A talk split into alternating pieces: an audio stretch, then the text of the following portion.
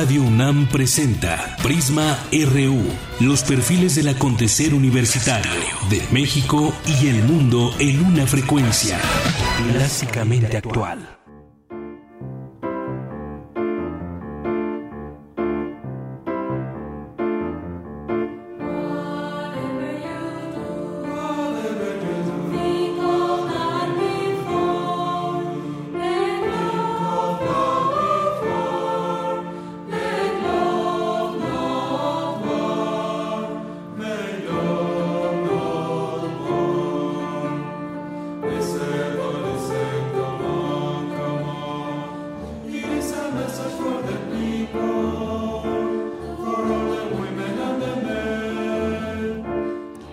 Muy buenas tardes. Gracias por acompañarnos hoy aquí en Prisma RU por Radio UNAM. Yo soy de Yanira Morán, a nombre de todo este equipo. Le doy la más cordial bienvenida para que nos acompañe. Como siempre, comenzamos con música hecha en la UNAM. Esto es del taller coral de la Escuela Nacional de Enfermería y Obstetricia que tienen su coro con la directora Gabriela Franco. Y esto que, se, que estábamos escuchando y que escuchamos de fondo se llama Make Love, Not War, Haz el amor y no la guerra, de Lawrence Meyerhofer.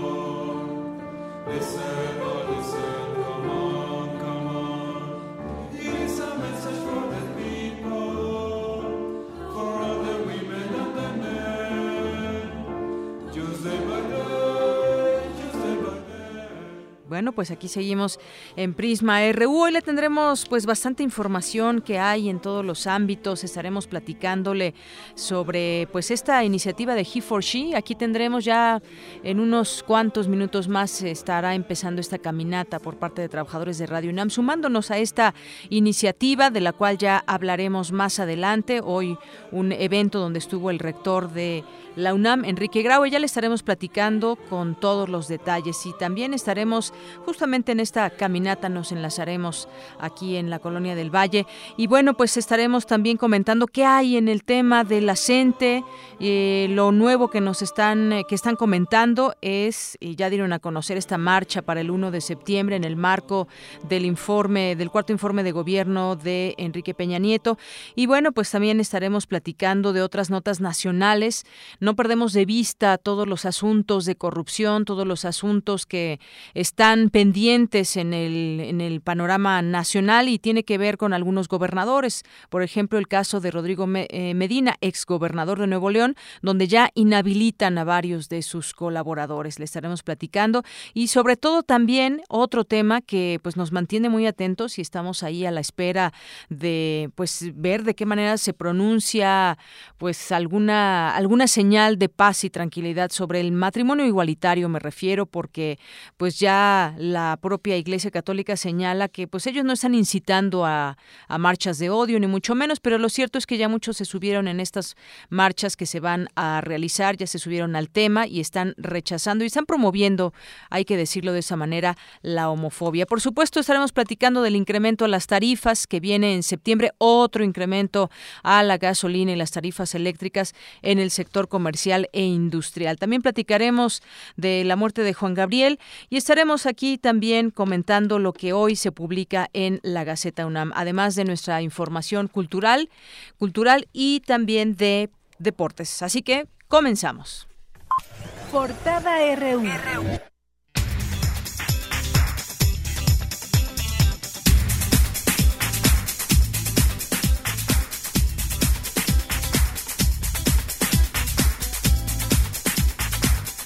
Una con ocho y en nuestra portada universitaria, el rector de la UNAM, Enrique Graue, firmó la adhesión de la universidad a la plataforma He4She, un movimiento solidario para la igualdad de género impulsado por ONU Mujeres que refrenda los 27 compromisos establecidos en el Programa de Desarrollo Institucional 2015-2019. La violencia sexual en sus distintas manifestaciones debe de ser erradicada de una vez para siempre de nuestra universidad.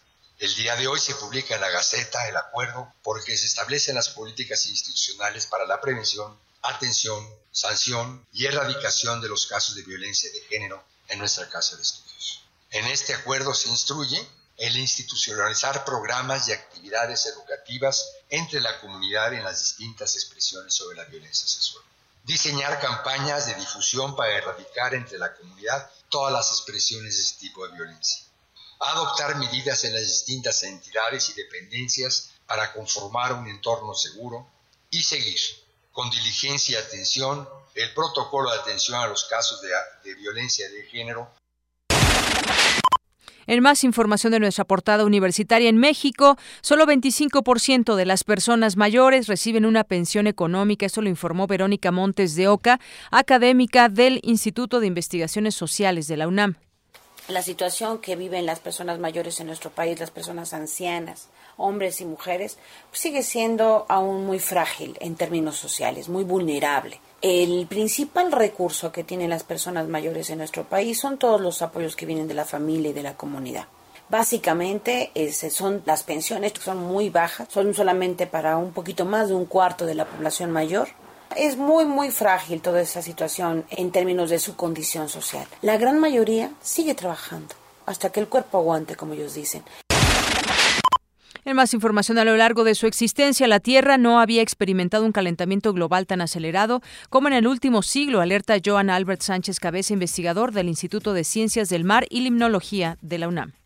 La velocidad a la que ahora se está calentando el planeta durante el último siglo no se ha visto, no durante 10.000, 100.000 o un millón de años, no se ha visto en 4.500 millones de años no se ha visto nunca. Nunca el planeta se ha calentado tan deprisa como ahora. ¿Y eso qué quiere decir? Pues quiere decir que no sabemos muy bien lo que pasará. No tenemos un análogo en el pasado que sea equivalente o similar a lo que está ocurriendo en la actualidad. Ese es el problema. Ha crecido de 0,85 grados en el último siglo, casi un grado en un siglo. Los académicos del Instituto de Investigaciones en Materiales publican eh, en promedio 4.7 artículos por año, la cifra más alta en el subsistema de la investigación científica de la UNAM, y 40% de estos son indizados o de mayor impacto, afirmó su directora Ana María Martínez Vázquez. En nuestra portada nacional, el secretario de Gobernación, Miguel Ángel Osorio Chong, anunció que todas las futuras reuniones que sostengan con integrantes de la Coordinadora Nacional de Trabajadores de la Educación serán públicas para demostrar que no está negociando la ley en materia educativa. Bueno, pues eso será muy bueno que sean públicas. Por su parte, la CENTE anunció una marcha para el 1 de septiembre en el contexto de la entrega del cuarto informe de gobierno del titular del Ejecutivo. Y la Secretaría de Educación Pública aseguró que esta semana se abrirán más escuelas en los estados donde maestros de la CENTE mantienen un paro de labores. Nora Cantú, Contralora General de Nuevo León, anunció la inhabilitación por 10 años para ocupar cargos públicos y una sanción resarcitoria de 280 millones de pesos a dos exsecretarios de la administración de Rodrigo Medina. El cardenal Norberto Rivera Carrera precisó que la Arquidiócesis Primada de México no está convocando ni organizando las marchas del próximo 10 y 24 de septiembre organizadas por laicos católicos a favor del matrimonio y la familia natural, pero reconoce su derecho a manifestarse libremente. La Procuraduría General de Justicia de la Ciudad de México informó que Carlos López Valdés, ex sacerdote de la Iglesia Católica, fue detenido por el delito de abuso sexual en contra de un menor de edad por pederastia, pues y por corrupción de menores cometido hace más de 20 años. El indiciado ha sido ingresado al reclusorio preventivo Varonil Oriente. La bancada del PRI decidió ceder este año la presidencia del Senado a su, aliado, el Partido Verde. El encargo recaerá en Pablo Escudero y la propuesta se votará durante la reunión plenaria que fue inaugurada esta mañana. El activista y poeta Javier Sicilia denunció este lunes haber sido golpeado por policías luego de intentar ingresar al Palacio de Gobierno del Estado de Morelos para retomar el plantón que mantenía el Frente Amplio Morelense desde el pasado 16 de agosto. Y bueno, pues vamos a hacer una pequeña pausa en, nuestra, en nuestro resumen informativo porque vamos a enlazarnos. Eh, con nuestra compañera Cindy Pérez. Le comentaba yo al inicio que en el marco de la adhesión de la UNAM a la plataforma He4She, Movimiento Solidario para la Igualdad de Género de la ONU, a partir de este lunes, a partir de hoy, Radio UNAM se suma con una serie de acciones y quienes trabajamos, compartimos, quienes trabajamos en Radio UNAM, compartimos plenamente los objetivos de esta campaña y por ello, pues desplegaremos un conjunto de actividades para enviar a la sociedad un mensaje de participación y compromiso. Y le decía que unos minutos pues ya arrancó esta caminata en los alrededores de las instalaciones de Radio UNAM. Ahí se encuentra mi compañera Cindy Pérez que nos tiene el reporte. Cindy, muy buenas tardes. Muy buenas tardes, Deyanira y auditorio de Prisma RU. Así es, nos encontramos en los alrededores de nuestras instalaciones aquí en Adolfo Prieto 133, Colonia del Valle, desde donde se realiza la caminata en apoyo a la adhesión de la UNAM a la plataforma He for She, que como sabemos es el movimiento solidario para la igualdad de género de la UNAM. A mi lado se encuentra Janet Briones, compañera trabajadora de Radio UNAM. Hola Janet, muy buenas tardes. Hola, muy buenas tardes, Cindy. Dinos Janet, ¿qué piensas de la equidad de género? Pues yo pienso que esta, el género representa el... Perdón, pues yo creo que es un ámbito en el que es cultural, social y político y debe de ser el trato igual tanto en hombres como en mujeres. Es un tema muy complicado ya que muchas personas no están de acuerdo en esto porque es como si fueras en el bus y llega un hombre y viene de la tercera edad y ninguna mujer se, se separa de su asiento y sin embargo uno sí exige eso porque viene muy cansado de trabajar. Yo creo que no es justo y es un tema muy complicado y debe de ser correcto en el mismo trato de hombres y mujeres. mira, te comento que Radio UNAM refrenda su compromiso con la equidad de género, por lo que bueno estará transmitiendo diversos espacios dedicados a los derechos humanos. Hasta aquí mi reporte de Yanira. Muy buenas tardes. Gracias, Cindy. Muy buenas tardes. Bueno, como ustedes saben, nuestra programación ya incluye varios espacios dedicados a los temas de género, derechos humanos y sexualidad. Y bueno, resistencia modulada, por ejemplo, lo hace a través de sus secciones de punto R y el modernismo, primer movimiento, con la colaboración semanal del Programa Universitario de Estudios de Género, mientras que nosotros a través de Prisma RU, a través de distintos contenidos informativos. Sin embargo, pues no dejaremos pasar esta ocasión para refrendar nuestro compromiso con estos temas y también la próxima semana durante nuestra programación. Bueno, a partir ya de esta semana podrán escuchar varias cápsulas alusivas con la opinión de académicos e investigadores expertos en la materia. Más adelante también escuchará dentro de este informativo esa, esas cápsulas. Y bueno, pues retomando nuestro resumen informativo a propósito del Día Internacional contra los Ensayos Nucleares que hoy se conmemora, mi compañera Dulce García nos tiene más información. Así es, Deyanira, buenas tardes a ti y al auditorio. En el Día Internacional contra los Ensayos Nucleares, lo más preocupante es que algún país pretenda no solo probar, sino utilizar este tipo de armas. La información más adelante. Gracias, Dulce. Y las hormonas sexuales desempeñan un papel primordial en nuestro organismo. Adelante, Cindy, con la información. Muy buenas tardes, Yanira y auditorio de Prisma RU. Las hormonas sexuales son las responsables de diferenciar el género de niños y niñas. La información más adelante. Gracias. Y nuestra portada de Economía y Finanzas, la Secretaría de Hacienda dio a conocer que a partir de septiembre, es decir, ya en unos cuantos días, la gasolina magna y la, la eléctrica y la electricidad, perdón, aumentarán de precio. Mi compañero Abraham Menchaca nos tiene un avance. ¿Qué tal, Deyanira? Buenas tardes. Ante estos aumentos, la Cámara Nacional de la Industria de la Transformación advirtió que incrementará los precios de sus productos finales. Más adelante los detalles. Gracias. Y ah, en esto, ante estos incrementos, la industria nacional aumentará también los precios de sus productos finales. Esto lo anunció Enrique Guillén, presidente de la Cámara Nacional de la Industria de Transformación, la Canacintra. Y la Secretaría de Hacienda y Crédito Público anunció que se compró una cobertura petrolera por 19 mil 16 millones de pesos para proteger el precio del petróleo en 38 dólares por barril, asegurar los ingresos de 2017 y blindar el presupuesto. El Banco de México informó que la circulación de billetes falsos disminuyó 3% durante el primer semestre de 2016. En nuestra portada internacional, voten contra mi destitución y eviten un golpe de Estado, pidió el al Senado de Brasil la suspendida presidenta Dilma Rousseff, quien se presentó hoy para defenderse de las acusaciones en su contra por violar leyes presupuestarias presentadas en un juicio político que podría terminar con su destitución definitiva del cargo. Rodrigo Londoño, líder máximo de las Fuerzas Armadas Revolucionarias de Colombia, decretó este lunes el alto al fuego definitivo por parte de su organización. Ordeno a todos nuestros mandos, a todas nuestras unidades, a todos y cada uno de nuestros y nuestras combatientes a cesar el fuego de hostilidades de manera definitiva. El presidente del Partido Socialista Obrero Español, Pedro Sánchez, anunció que su partido no apoyará la reelección del presidente interino Mariano Rajoy. Por su parte, Íñigo Errejón, portavoz del Partido Español Podemos, instó a otras instituciones políticas a mantenerse firmes con el no para que Mariano Rajoy no logre conformar su gobierno. Esta semana el señor Mariano Rajoy va a acudir a una investidura que va a ser fracasada y nos alegramos de que vaya a fracasar, porque el modelo del Partido Popular es un modelo de recentralización, es un modelo de recorte de derechos sociales, es un modelo de quitarle condiciones de vida a la mayoría para dárselo a la minoría privilegiada y es un modelo de impunidad de la corrupción. El candidato a la presidencia de los Estados Unidos, Donald Trump, anunció que el próximo miércoles emitirá un importante discurso sobre inmigración durante su gira por Arizona.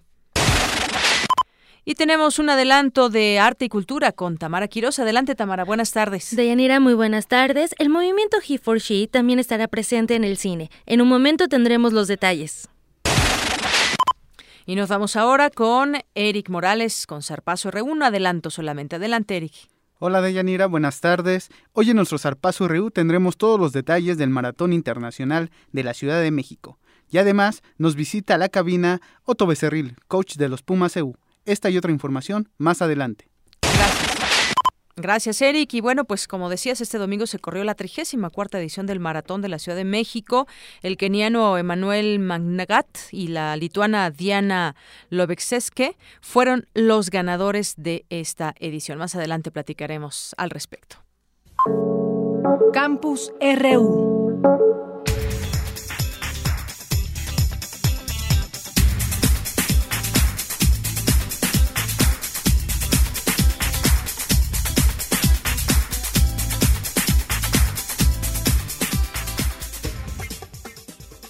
Bien, y pues estamos aquí transmitiendo en vivo desde nuestras instalaciones aquí en Radio UNAM, desde Adolfo Prieto número 133.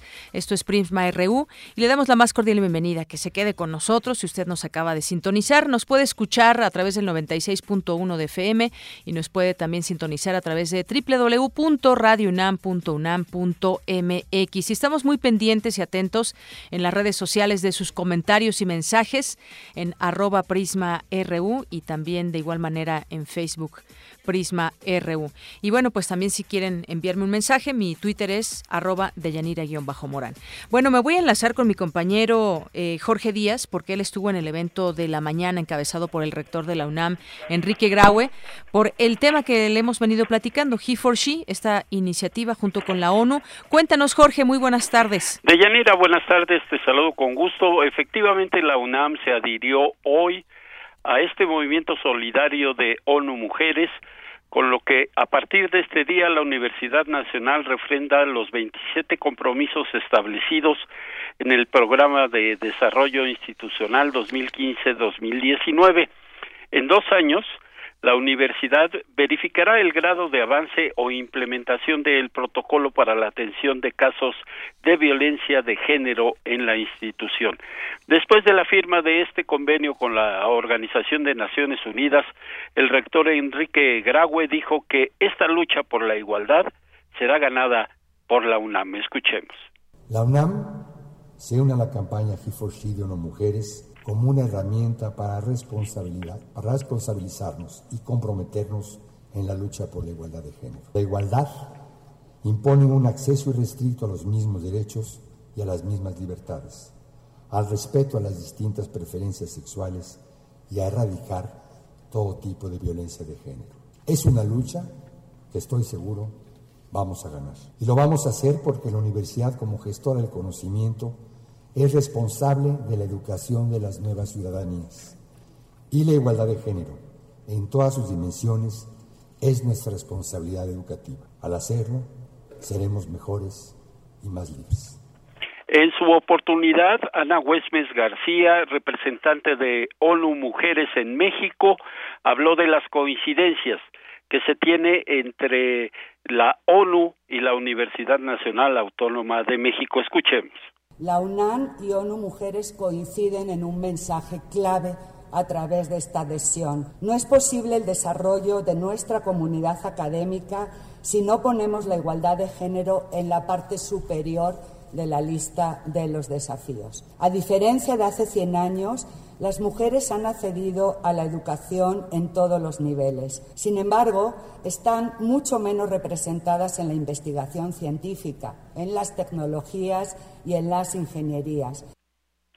La eh, representante de ONU Mujeres dijo que la igualdad por completo se podrá lograr hasta dentro de 80 años, pero hay que acelerar el paso para que hombres y mujeres lleguen a este estado. Eh, para finalizar, te comento que la abogada general de la UNAM, eh, Mónica González Contró, se refirió específicamente a algunas de las acciones que habrá dentro de la universidad para contrarrestar, para luchar en contra de la violencia de género. Vamos a escuchar. Su contenido es relevante también para las autoridades que intervienen en la resolución de los casos, pues plantea principios de actuación tales como la debida diligencia, la confidencialidad, la transparencia y la accesibilidad, así como directrices para la adecuada atención de las víctimas y la investigación de los casos de violencia de género. Eh, concretamente, de Yanira, la abogada general de la UNAM, dijo que no es solamente la firma del protocolo, sino que hay acciones concretas por parte de la institución para luchar en contra de este grave eh, de esta grave situación que se vive no solamente en México, sino en el mundo entero. Por lo pronto, lo que yo tengo de Yanira. Muchísimas gracias, Jorge. A ti, gracias.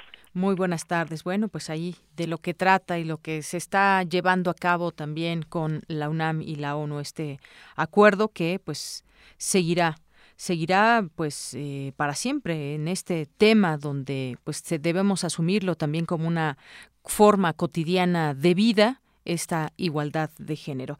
Bueno, pues nos vamos a otros temas, vamos a otros temas. Ayer se dio esta noticia por la tarde, por la tarde de la muerte de Juan Gabriel y bueno, pues hoy se sabe que posiblemente se abra eh, Bellas Artes para que pueda la gente ir a hacer una ceremonia y de cuerpo presente. Vamos a escuchar esta información que nos preparó al respecto mi compañera Dulce García. Había una vez una ciudad llamada Juárez en la frontera de México con Estados Unidos. Allí vivía un adolescente solitario, ajeno a la política y a la cultura, aficionado y redento de las cantantes de ranchero, de Lola Beltrán y Lucha Villa y Amalia Mendoza la Tariacuri, y ese joven, furiosamente provinciano, cosmopolita de trasmano, nacionalista del puro sentimiento, creaba por su cuenta una realidad musical no más suya, la síntesis de todas sus predilecciones que no existía en lado alguno, y para su empresa disponía de la memoria, en donde resguardaba las melodías que no podía llevar al papel pautado, del ánimo prolífico, de una guitarra, de muchos sueños y de la casualidad de que en el país decenas de miles intentaban lo mismo, componer para hacerse famosos. Componer por no hacer arte sino con tal de representar sentimientos y situaciones. Muy buenas tardes de Yanira a ti y al auditorio. En escenas de pudor y liviandad, así describió Carlos Monsiváis a Juan Gabriel, una de las figuras más importantes de la cultura popular mexicana. Alberto Aguilera nació el 7 de enero de 1950 en Parácuaro, Michoacán. Pero las circunstancias de aquel México lo llevaron a una casa hogar de Ciudad Juárez, Chihuahua. Juan Gabriel falleció este domingo en su casa de Santa Mónica, California, Estados Unidos, a la edad de 66 años víctima de un infarto. Jefes de Estado, cantantes y artistas internacionales hablaron sobre el fallecimiento del cantante. Rafael Tovari de Teresa, secretario de Cultura, anunció que las puertas de Bellas Artes están abiertas para un homenaje de cuerpo presente. A través de su cuenta de Twitter, Nicolás Maduro, presidente de Venezuela, recordó la visita que realizó el cantante al país suramericano en noviembre de 2013. John Fogarty, líder de Credence, lamentó el deceso en su cuenta de Facebook. Amor eterno, yo no nací para amar, siempre en mi mente. Querida, son algunas de sus composiciones ampliamente reconocidas en el mundo de habla hispana. Compuso unas 1800 canciones, la mayoría con letras y melodías sencillas, dedicadas al amor o a la amistad, lo que fue el secreto de su popularidad. Hasta aquí la información de Yanira. Muy buenas tardes. Muchas gracias, Dulce. Bueno, pues hoy escribe entre sus páginas del financiero Mauricio Mejía. Dice, se va una forma muy sólida de la cultura mexicana, genuino y, atinado como las flechas del capricho, al velorio, siempre festivo, siempre triste y siempre ranchero. Juan Gabriel agregó lo que parecía imposible en una nación urgente, del apapacho materno, un himno a la madre, siempre consoladora, siempre fiel y siempre confiable. Descanse en paz, Juan Gabriel. Y bueno, pues vámonos a otros, a otros temas. El pasado viernes terminó esta eh, plenaria del PAN, hubo varios, varios temas que hay que destacar. Y tengo en la línea telefónica, y le agradezco mucho, nos toma esta llamada Juan Carlos Romero Hicks, él es vicecoordinador del Partido Acción Nacional. ¿Qué tal? Muy buenas tardes. Mira, muy buena tarde a la orden. Bueno, pues eh, hay algunos de los temas, ocho puntos en particular que pues destacan como prioritarios para su agenda legislativa en el próximo periodo ordinario de sesiones. Platíqueme un poco, un poco de estos puntos, por qué son tan importantes dentro de la agenda del PAN y nacional. Son varios aspectos que estamos viendo en, en Saltillo. El primero que se refiere a la instalación del sistema nacional anticorrupción, porque en los próximos meses se debe instalar el comité que va a seleccionar el comité de participación ciudadana al fiscal anticorrupción que debe ser independiente con carácter y por supuesto con prendas de honestidad y de una gran competencia desde el punto de vista profesional. El nuevo secretario de la función pública la instalación del, del comité coordinador como como tal el desdoblamiento de las leyes secundarias que deben de expedirse en los congresos locales, así como también el nombramiento del secretario ejecutivo. Entonces, una de las grandes prioridades tiene que ver con el tema anticorrupción, que ha hecho ya metástasis, es el gran cáncer que tiene el país y está a niveles eh, escandalosos. Lo otro es una reforma política. En democracia no hay punto final, hay punto seguido y punto y aparte.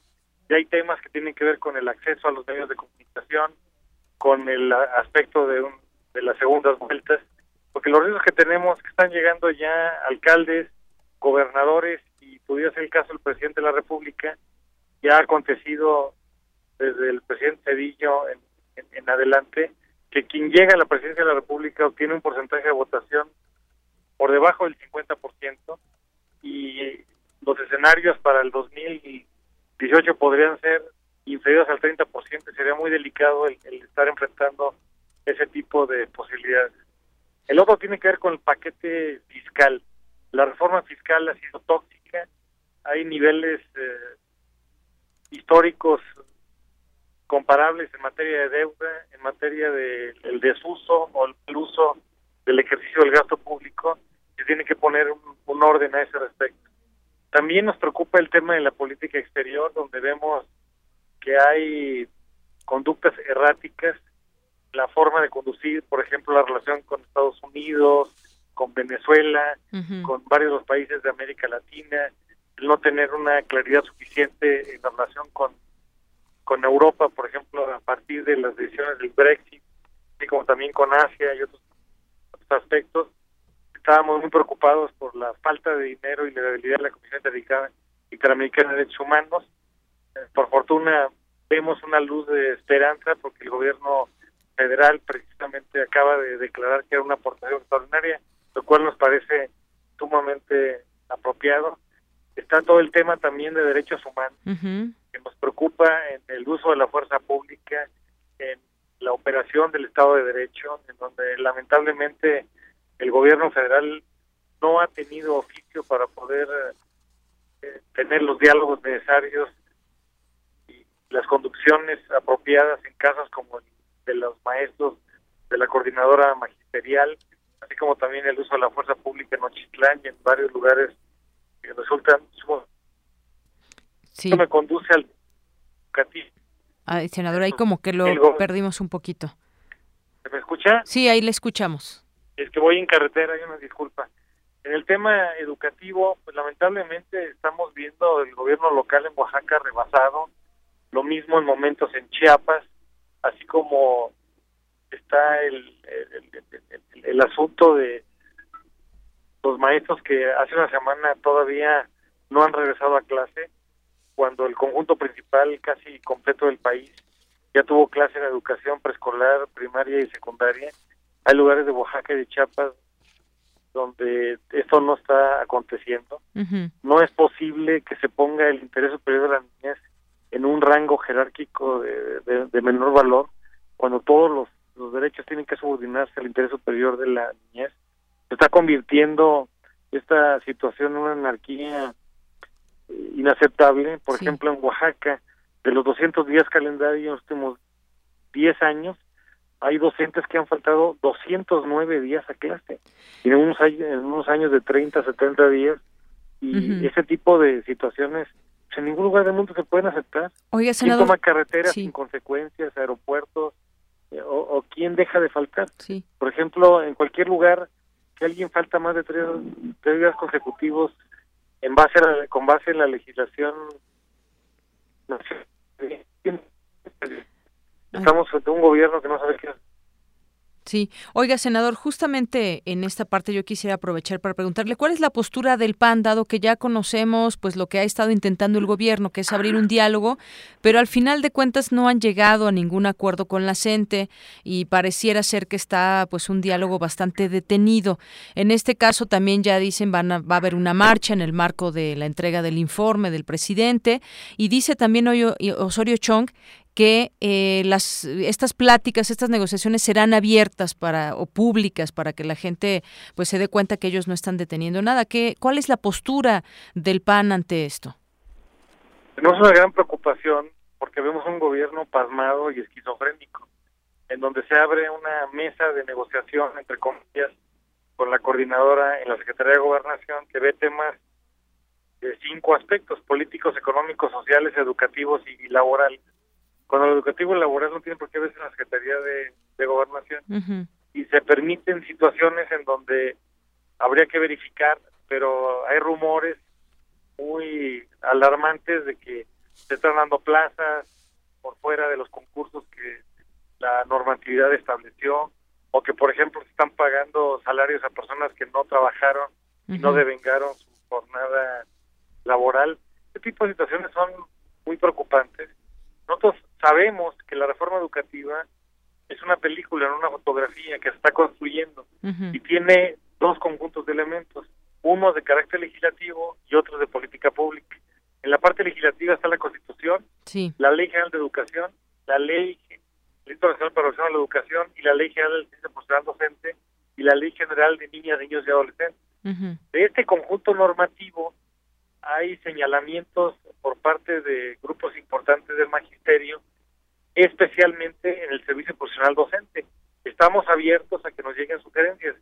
En opinión de quien habla, Juan Carlos Romero Hicks, el presidente de la Comisión de Educación del Senado, considero que tocar la Constitución es innecesario e inviable. No encuentro un solo argumento para cambiar el, tema de la Constitución. Ahí pusimos el derecho a una educación de calidad. ¿Quién puede estar en contra? De que los padres y los maestros puedan participar en contenidos educativos también quién puede, quién puede tener un criterio diferente. El que existe un sistema nacional de evaluación a través del, órgano autónomo, el INE, Instituto Nacional para la Educación, quien aprueba los lineamientos y directrices y metodologías para evaluar al, al alumno, al maestro, a los directores, a los supervisores. ¿Quién puede estar en contra de esto? Y el cuarto elemento tiene que ver con la parte de que todos los movimientos de docencia y de mandos directivos se sometan a concurso. Sí. Y esto es una situación que se espera en sociedad. Los cargos de carácter público más visibles son los de salud, educación, seguridad pública y procuración de justicia. Y la sociedad lo que quiere es que las personas estén certificadas. Ahora, si la coordinadora tiene comentarios, pues adelante. A este momento no hemos recibido sugerencias con algunas propuestas de adaptación. Y hay una gran oportunidad porque el secretario Nuño, a partir del 20 de julio, hace poco más de un mes, empezó a someter a consulta el modelo educativo que vemos como un documento serio, construido a partir de una consulta de más de 15.000 propuestas de hace dos años. Y ese momento en que las personas deben de, hablar, los padres, los maestros, los sindicatos, los alumnos, los directivos, las autoridades, los especialistas, todos tienen derecho y desde luego hay que tomarlo como una obligación el poder participar. Sí, es, es tal vez una situación que no ha sabido manejar el gobierno porque ya se extendió bastante tiempo y bueno, pues ahí siguen las inconsistencias. Yo por último le preguntaría, se hablaba de que en este periodo pues se pudiera platicar o se pudiera hablar acerca de pues los matrimonios igualitarios. ¿Cuál es la postura del PAN viendo ya este escenario en donde la Iglesia parecería en algún momento asusar a que salgan las personas que no están de acuerdo a marchas y bueno, pues más que eh, a favorecer la la familia, pero pues ¿cuál es la postura del PAN? ¿Sigue siendo como pues la misma que hemos conocido, un tanto conservadora esta postura o cuál es la postura del PAN? Ante es una este iniciativa que introdujo el presidente Peña y que ahora prácticamente la están retirando. En el PAN hay diferentes eh, orientaciones. Sí. Los principios de doctrina son bastante claros para poder lograr interpretación. Nosotros no hemos querido entrar a una polémica de un tema que ni siquiera el presidente ha querido pues bueno, él lanzó, digamos, ¿no? La, la, propuesta parece ser que pues no será discutida, incluso los mismos pristas dicen, bueno, no es algo prioritario, parece ser que no midieron las fuerzas entre la reacción de la Iglesia y todos los grupos afines y bueno, pues parece ser que ni, se va a discutir, pero pues bueno, ahí pues el tema el tema ahí está, ¿no? En el Senado sí. Eh, habrá que ver en su momento cómo están las, Exacto. los debates. Muy bien.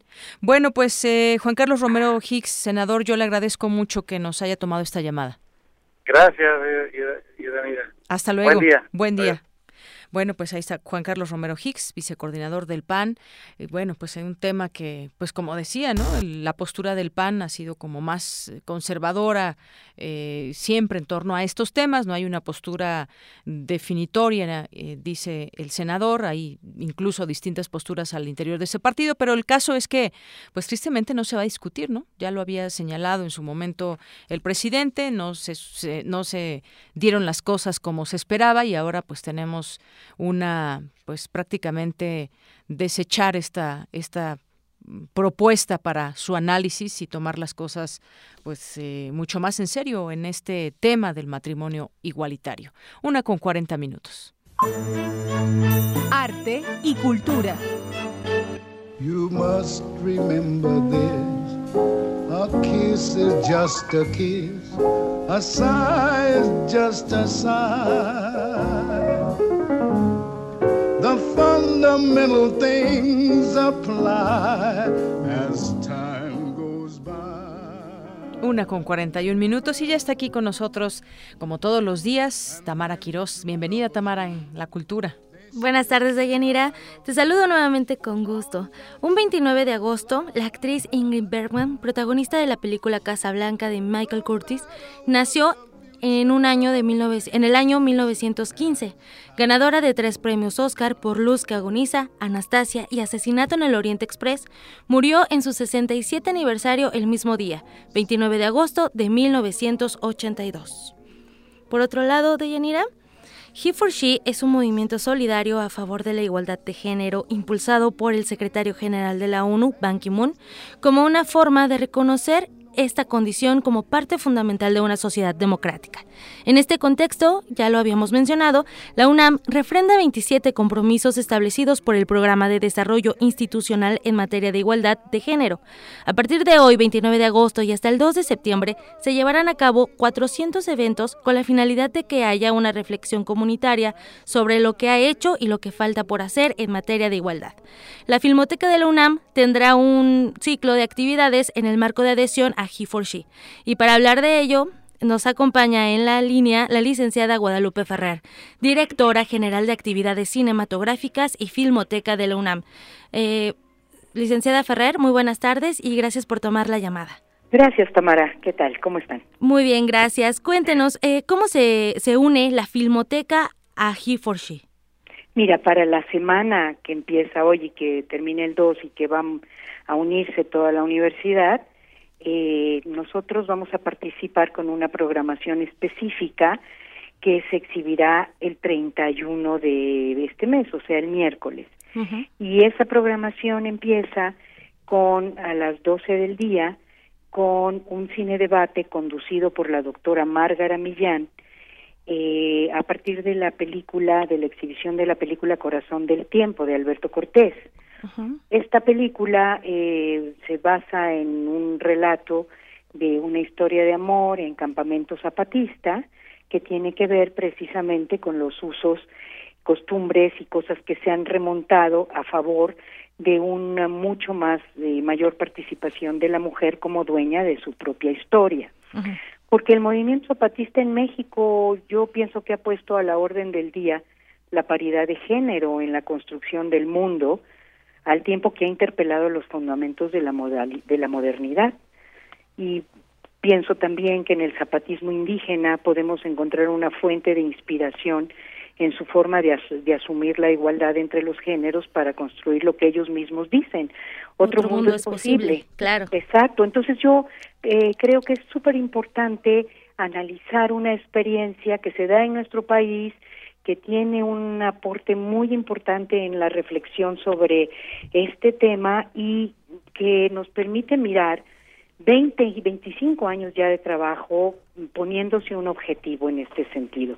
Y la doctora Millán pues es una experta, especialista no solo en asuntos de género, sino en este estos eh, procesos y progresos, diría yo, del movimiento zapatista. Muy bien. Esta película la vamos a pasar a las 12 del día.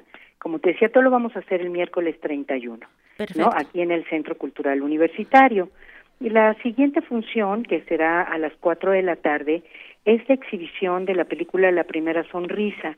Esta película la hizo Guadalupe Sánchez Sosa, es un trabajo súper importante, bonito, además, eh, inspirador, sobre el trabajo de las parteras. Y parteras de, del mundo vienen a México y eh, buscan aprender y enseñar sobre los avances que tienen en esta manera de eh, enfrentar, o sea, de llevar a cabo el nacimiento de un de una nuevo una nueva persona.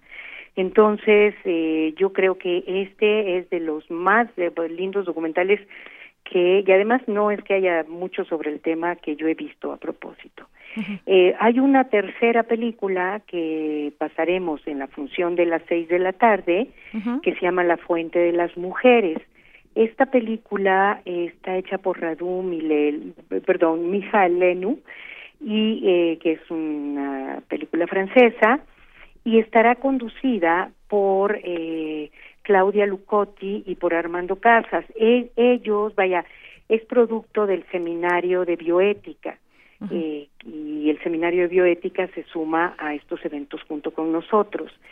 Lo que es muy atractivo de esta película es las formas en las que las mujeres pueden organizarse para sensibilizar a las comunidades masculinas de sus pueblos para conseguir la igualdad de género, eh, con una anécdota, pues en este caso muy particular, esto sucede en el Medio Oriente, y el tema es que ellas deciden hacer una huelga de sexo hasta que los hombres no entiendan que no son ellas las que tienen que resolver solo ellas tareas como acarrear el agua desde lo alto de una montaña y este quieren comprometerlos a ellos. Es una película también muy inspiradora y muy interesante.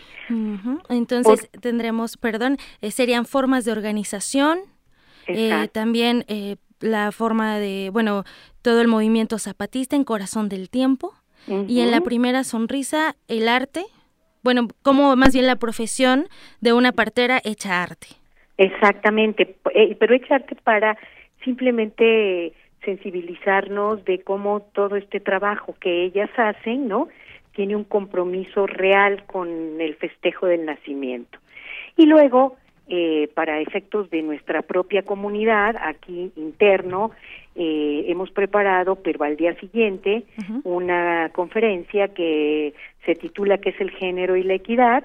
Y esta será impartida por la maestra Almaldana García, para eh, precisamente compartir, discutir y llevar a la reflexión a la comunidad de la de la filmoteca sobre este tema. Sin embargo, esta la haremos a la una de la tarde al día siguiente en la sala Manuel González Casanova y todos los eventos son entrada libre. Ah, muy bien. Ah, entonces ya la invitación está hecha, licenciada Ferrer, para acudir a estos eventos en la sala José Revueltas, eh, también en la sala Carlos Monsiváis, ajá.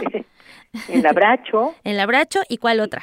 Y esto que te decía, esta conferencia que daremos el día siguiente en el Salón de Cursos Manuel González Casanova, que está aquí en la propia Filmoteca de la UNAM. Muy bien, eh, para mayor información podemos consultar el Facebook, están como arroba butaca UNAM. Exacto.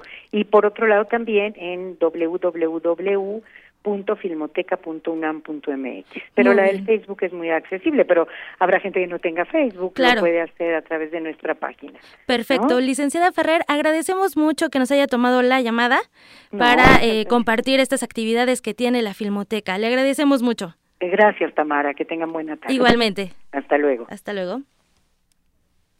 Muy bien, pues muchas gracias Tamara. Más adelante regresamos contigo. Ahora vamos a escuchar parte de lo que usted tendrá oportunidad y que le estaremos ofreciendo dentro de nuestra programación, una de estas cápsulas de He for She, sumándonos a este esfuerzo como ya le hemos comentado. Adelante. Radio UNAM. Radio UNAM, a favor de la igualdad de género, se une a la campaña He for She de la ONU. Yo soy Gloria Cariaga Pérez, soy psicóloga social, soy maestra en psicología social y soy profesora de la Facultad de Psicología y coordino los estudios en sexualidad en el programa universitario de estudios de género. Soy docente de la UNAM. La condición de las mujeres fue colocada como un indicador de desarrollo en la Conferencia Internacional sobre la Población y el Desarrollo de 1994 en esta conferencia internacional se estableció que eh, dependiendo de cuál era la condición que las mujeres tenían, era un factor que identificaba cuál era el nivel de desarrollo que los países tenían. De ahí fue que se empezaron a instrumentar políticas de género y efectivamente creo que en el país ha habido políticas efectivas que han llevado a que las mujeres estemos de manera creciente y masiva prácticamente en todos los espacios de la vida pública. Sin embargo, creo que no ha habido una acción de parte del gobierno que favorezca un cambio cultural. Es decir, las mujeres estamos sí en todos los espacios públicos, pero no en una condición de igualdad. Siempre estamos sujetas a la violencia, al hostigamiento, al acoso sexual e incluso podríamos decir a una condición de disparidad en cuanto al salario que percibimos. Y esto hace que precisamente denote cuál es la condición real que con respecto a la igualdad entre hombres y mujeres tenemos.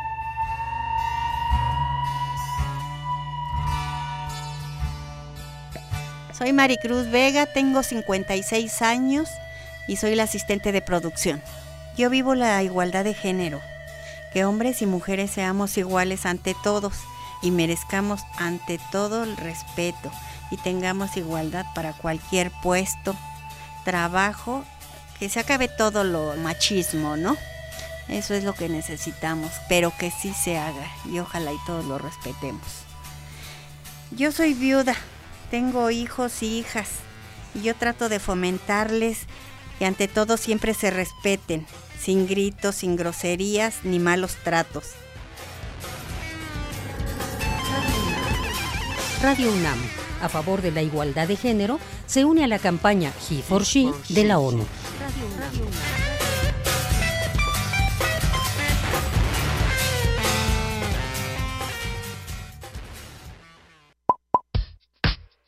Queremos conocer tu opinión. Síguenos en Twitter como arroba PrismaRU. Para nosotros, tu opinión es muy importante. Síguenos en Facebook como Prisma RU.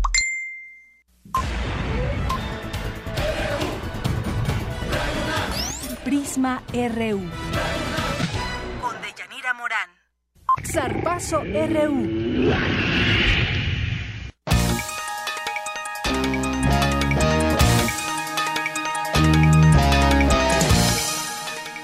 Regresamos a nuestro zarpazo RU con Eric Morales, que ayer estuvo cubriendo toda la ruta del maratón. Bueno, una parte, porque él estuvo como, como reportero cubriendo esta parte de pues de, ver quién llega en primer lugar, los primeros lugares sobre todo, ¿no? Que hacen pues en dos horas 18 minutos. Bueno, danos tú los detalles, Eric. ¿Cómo estás? Buenas tardes. Así es, buenas tardes, Deyanira. Pues ayer se llevó a cabo el 34 Maratón Internacional de la Ciudad de México y mi compañero Isaí Morales y yo fuimos al evento y les preparamos la siguiente información.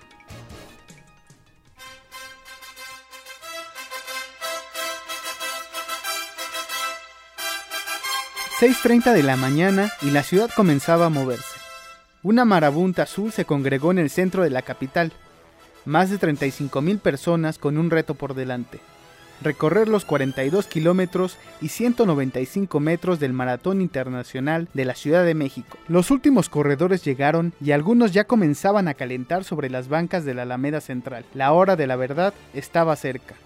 El disparo de salida se escuchó y el contingente especial, integrado por personas en sillas de rueda y con debilidad visual, comenzó su recorrido. El grupo femenil élite inició la prueba junto con los primeros rayos del sol. Veinte minutos después, le siguió la rama varonil de la misma categoría. Participantes disfrazados de animales, con ropa de ballet y gimnasia, máscaras de luchador y mensajes de superación fueron protagonistas del evento, en el que fue necesario fortaleza física y mental. Dentro del bloque de corredores destacó uno que no usaba tenis deportivos, sino simplemente un par de guaraches. Santiago Ramírez, un habitante rarámuri, quien participó por primera vez en la prueba capitalina, pero que ya lo había hecho en el ultramaratón de 105 kilómetros de longitud. Ramírez hizo honor a su comunidad y concluyó con éxito la competencia. Por su parte, Abraham González recorrió la ruta dominando un balón y eso lo llevó a romper un récord Guinness. Paseo de la Reforma, Mariano Escobedo, Presidente Mazarik e Insurgentes fueron algunas de las avenidas por donde los competidores, provenientes de diversas partes de la República Mexicana, se enfrentaron a sí mismos. Tras el paso de las horas, los maratonistas acusaron los efectos del recorrido, pero fueron revitalizados por las muestras de apoyo de los espectadores, quienes a lo largo de la prueba no dejaron de alentar a sus familiares y amigos.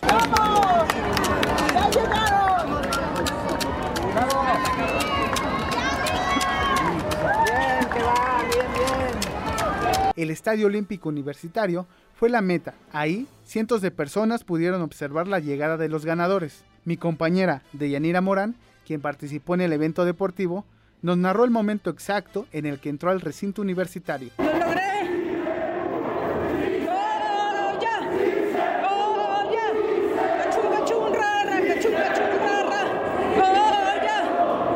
Universidad. La luz al final del túnel. Es la mejor parte.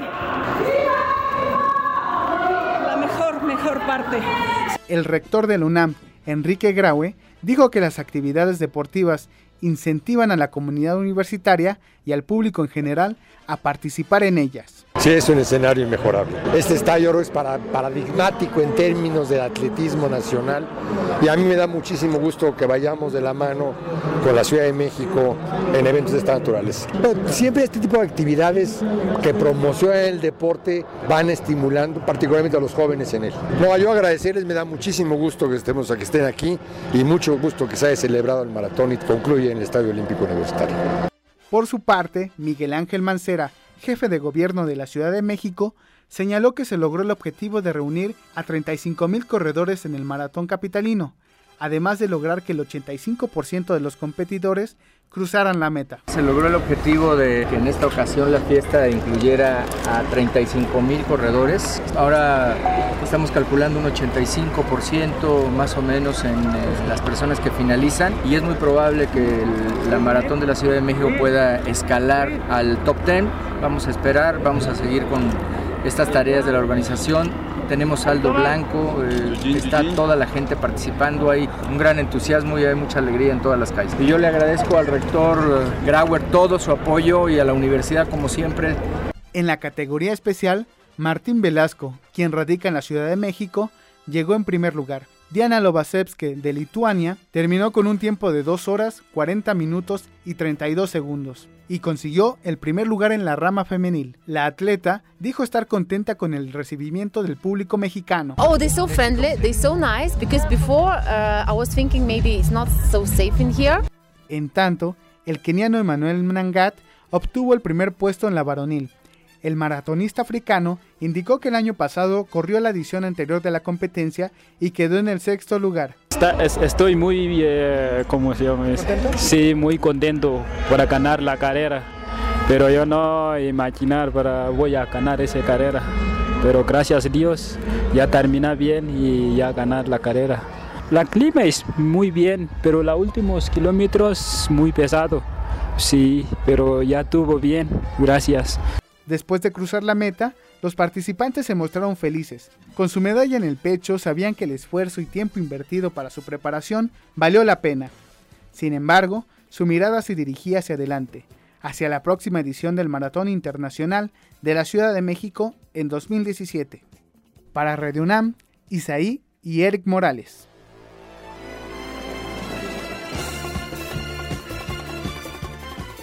Pues muchas gracias, Eric, por esta, esta crónica, esta nota del Maratón Internacional de la Ciudad de México en su edición 34. Así es, eh, hubo muchas personas que pues estuvieron presentes alentando a los competidores y sé que tú estuviste ahí, que recorriste todo este este maratón. Así es, es una, una gran experiencia desde que empiezas a, a entrenar y bueno, pues siempre te queda un poquito de pronto pues la incertidumbre qué va a pasar durante el camino, muchos lesionados también que tienen una preparación correcta, pero que de pronto un calambre te puede dejar fuera de la carrera. Eh, muchos dicen que la verdadera carrera comienza en el kilómetro 10 y bueno, de ahí para el Real ya no puedes parar. llegando al kilómetro 30, pues ya es prácticamente todo derecho sobre insurgentes y entonces pues ya es difícil que, que no puedas llegar ¿no? Al menos que algo, algo muy fuerte suceda. En el camino, la verdad, el servicio médico, muy bien, bastantes eh, lugares de, servicio médico y también, pues, la gente, que ya lo mencionabas en tu, no, en tu nota, no solamente a familiares y amigos, sino también a perfectos desconocidos. Ponían prácticamente mucho supuesto de, de frutas y de agua y de lo que sea para ayudar. Un, un aplauso también para todos los los, eh, las personas que participan en el maratón como voluntarios y como gente del público. Y en ese sentido, en exclusiva para Radio UNAM, el rector de nuestra universidad, Enrique Graue, nos compartió las siguientes palabras. Contento de estar aquí. A ver, este el maratón de la Ciudad de México se ha ido gradualmente clasificando mejor, estamos en el rango 13 y la, para la universidad es un gusto participar en estos procesos, por supuesto, de la, man, de la mano en este caso de la Ciudad de México, pero es una forma de fomentar el deporte, así que muy contentos. Muy importante para la comunidad universitaria, ¿no? También. Este... Importante que se siga y siga el estadio siendo el punto de centro de atención del deporte nacional. La UNAM protagonista en esto. En ese sentido, claro que sí, esperemos que siga siendo. Muchas gracias. Gracias. Pues muchas felicidades a ti, Deyanira, y a los 35 mil corredores que participaron también en este, en este maratón de la Ciudad de México. Y bueno, pues en la siguiente información viene Otto Becerril, él es head coach de los Pumas EU y nos viene a hablar sobre la próxima temporada que tendrá el cuadro universitario en la Liga Mayor de la UNEFA. Muy bien, muchas gracias, Eric. Y bueno, pues nos vamos rápidamente con Ruth Salazar, que nos tiene lo que ha sido esta primera hora de Prisma RU y lo que viene para esta segunda hora de 2 a 3. Adelante, Ruth, buenas tardes. Gracias, Deyanira. Buenas tardes a ti y a todo nuestro auditorio. Este es el resumen. En la primera hora de Prisma RU informamos sobre la adhesión de la UNAM a la plataforma He for She de ONU Mujeres para la igualdad de género. Escuchemos al rector Enrique Graue. La UNAM se une a la campaña He for She de ONU Mujeres como una herramienta para, responsabilidad, para responsabilizarnos y comprometernos en la lucha por la igualdad de género. La igualdad impone un acceso irrestricto a los mismos derechos y a las mismas libertades, al respeto a las distintas preferencias sexuales y a erradicar todo tipo de violencia de género.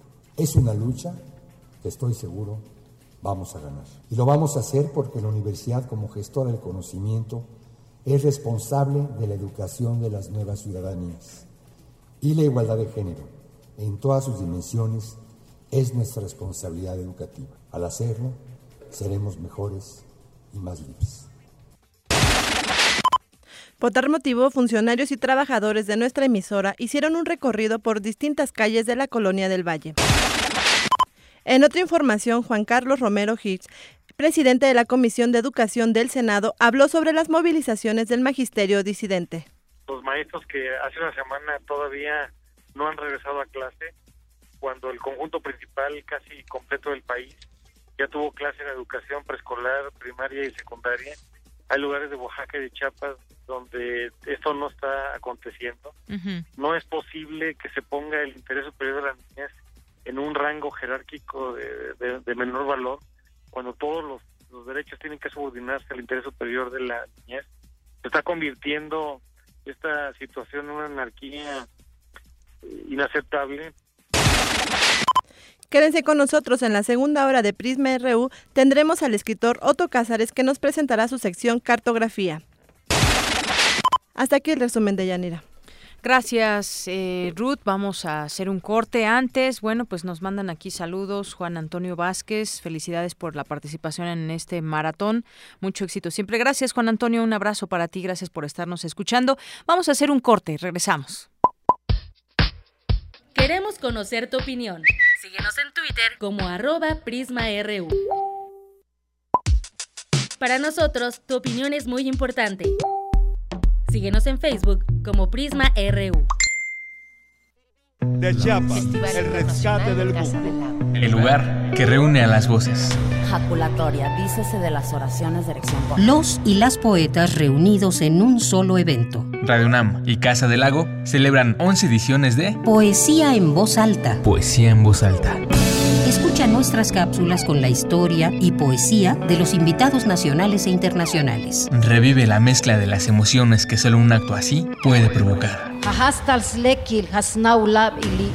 Si es poesía, que sea en voz alta.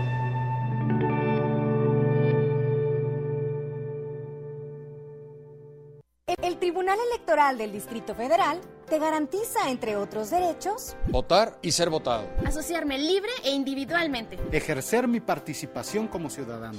Para ello, el TEDF resuelve las controversias que plantean ciudadanos, candidatos independientes, partidos y asociaciones políticas, entre otros. Como ves, es una función que el TEDF realiza de manera permanente y para todos. Tribunal Electoral del Distrito Federal por la defensa de tus derechos político-electorales. Nuevo semestre. Regresa a clases con Libros UNAM. Más de 4.000 títulos editados por institutos de la UNAM te esperan en nuestras librerías. Descuentos del 20 y el 50% a toda la comunidad universitaria.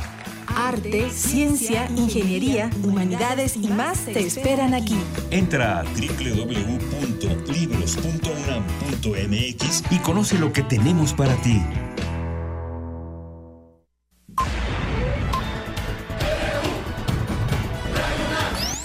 Prisma RU.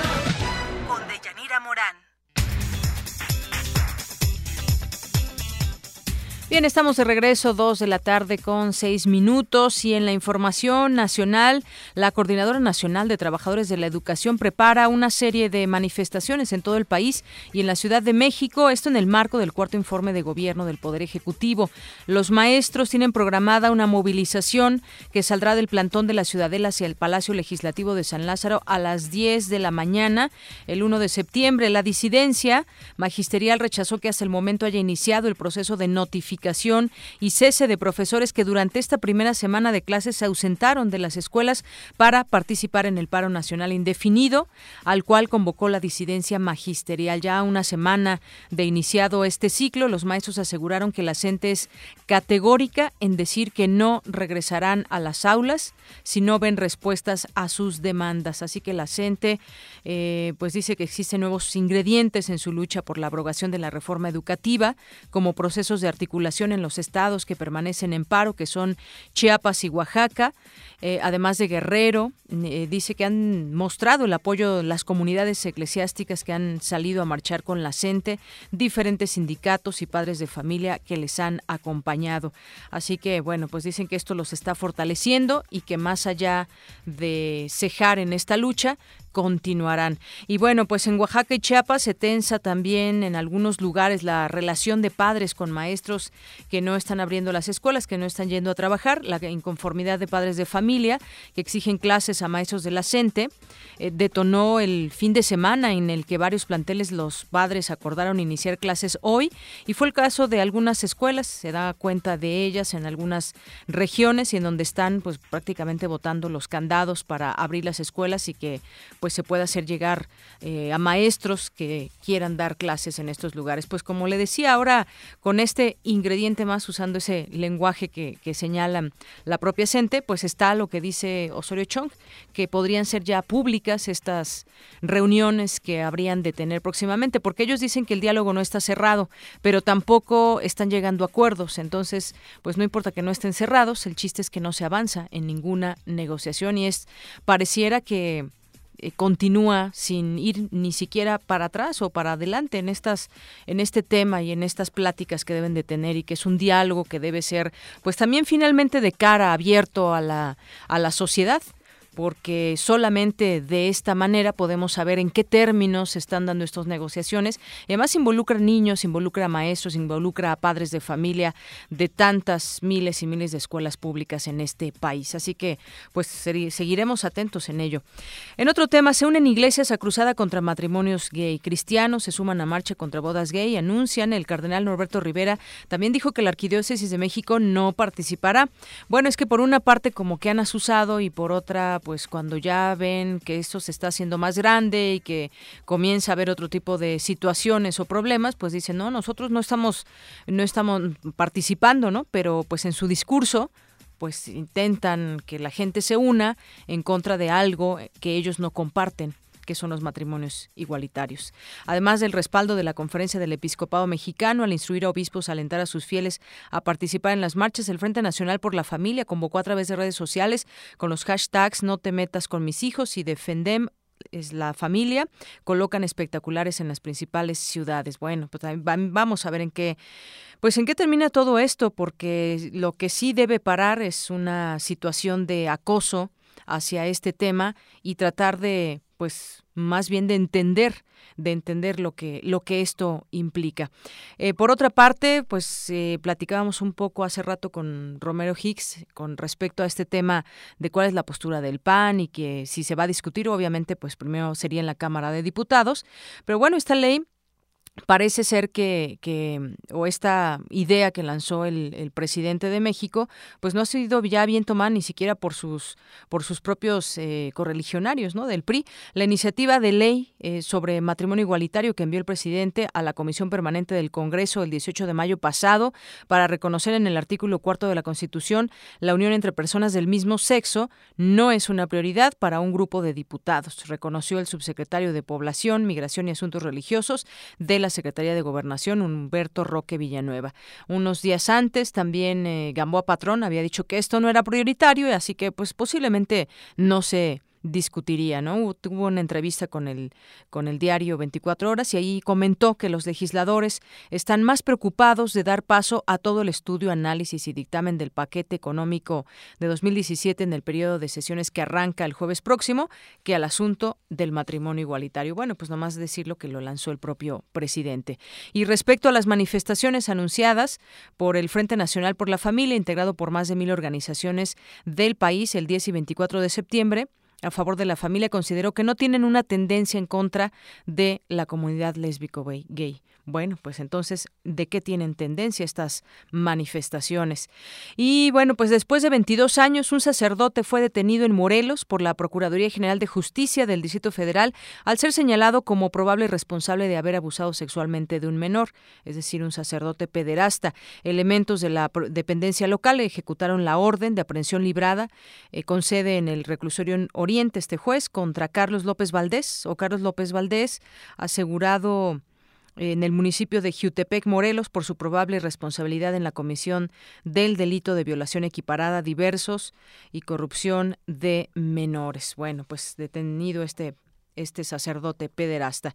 Y hace seis años, hace seis años, cortaron las alas a Mexicana, recordar esta nota sobre cargos jubilados de Mexicana de Aviación. Marcharon ayer por pasillos de la Terminal 1 del Aeropuerto Internacional de la Ciudad de México. Eh, al cumplirse seis años de que la aerolínea dejó de operar al frente del contingente, cargaron un féretro negro con flores y cirios en memoria de más de 20 trabajadores en retiro que fallecidos durante ese lapso. Hoy se cumplen seis años de que les cortaron las alas a esta empresa, dicen los trabajadores, que siguen teniendo ahí su espacio en el Aeropuerto Internacional de la Ciudad de México y que, bueno, pues incluso eh, venden distintas, eh, distintos productos para pues costearse un poco también todo esto que han tenido como, como pérdidas en esta empresa y que la resolución pues no ha sido favorable para todos ellos como trabajadores. Y bueno, en más, en más información también, pues después de todo lo que sucedió en los Juegos Olímpicos y qué resultados tuvo la, la delegación mexicana y demás y que todo se focalizó de alguna manera Alfredo Castillo por el tipo de declaraciones que también, también hacía, pues finalmente Ahí el titular de la Comisión Nacional del Deporte señaló que a fin de entregar cuentas claras de los recursos públicos que se destinan a los atletas olímpicos, propone que un grupo de expertos o notables en la materia sea quien los administre para que llegue directo a los deportistas sin pasar por el organismo ni las federaciones. Esto lo dijo también, pues, eh, dentro de esta comparecencia dentro de esta comparecencia que tuve con los diputados. Dijo que sí hubo un apoyo de parte del organismo para los atletas, apoyo que dijo fue directo a los deportistas sin pasar por las federaciones, toda vez que algunas no han comprobado más de 3.600 millones de pesos. Esto es lo que dijo a los diputados de la Comisión del Deporte de la Cámara Baja,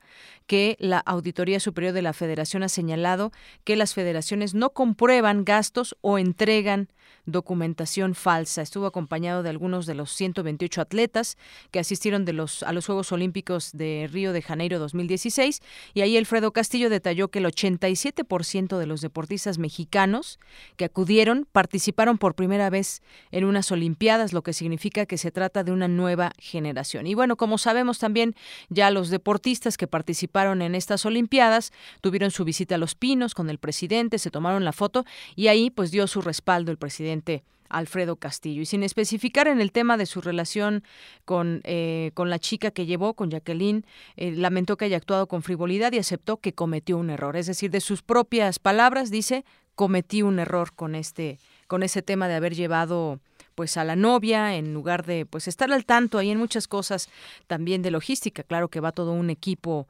ahí para eh, pues para conocer de cerca todos los resultados y lo que requieran los deportistas, pero bueno, se disculpó al fin y al, fin y al cabo, dice y reconoció que fue un error.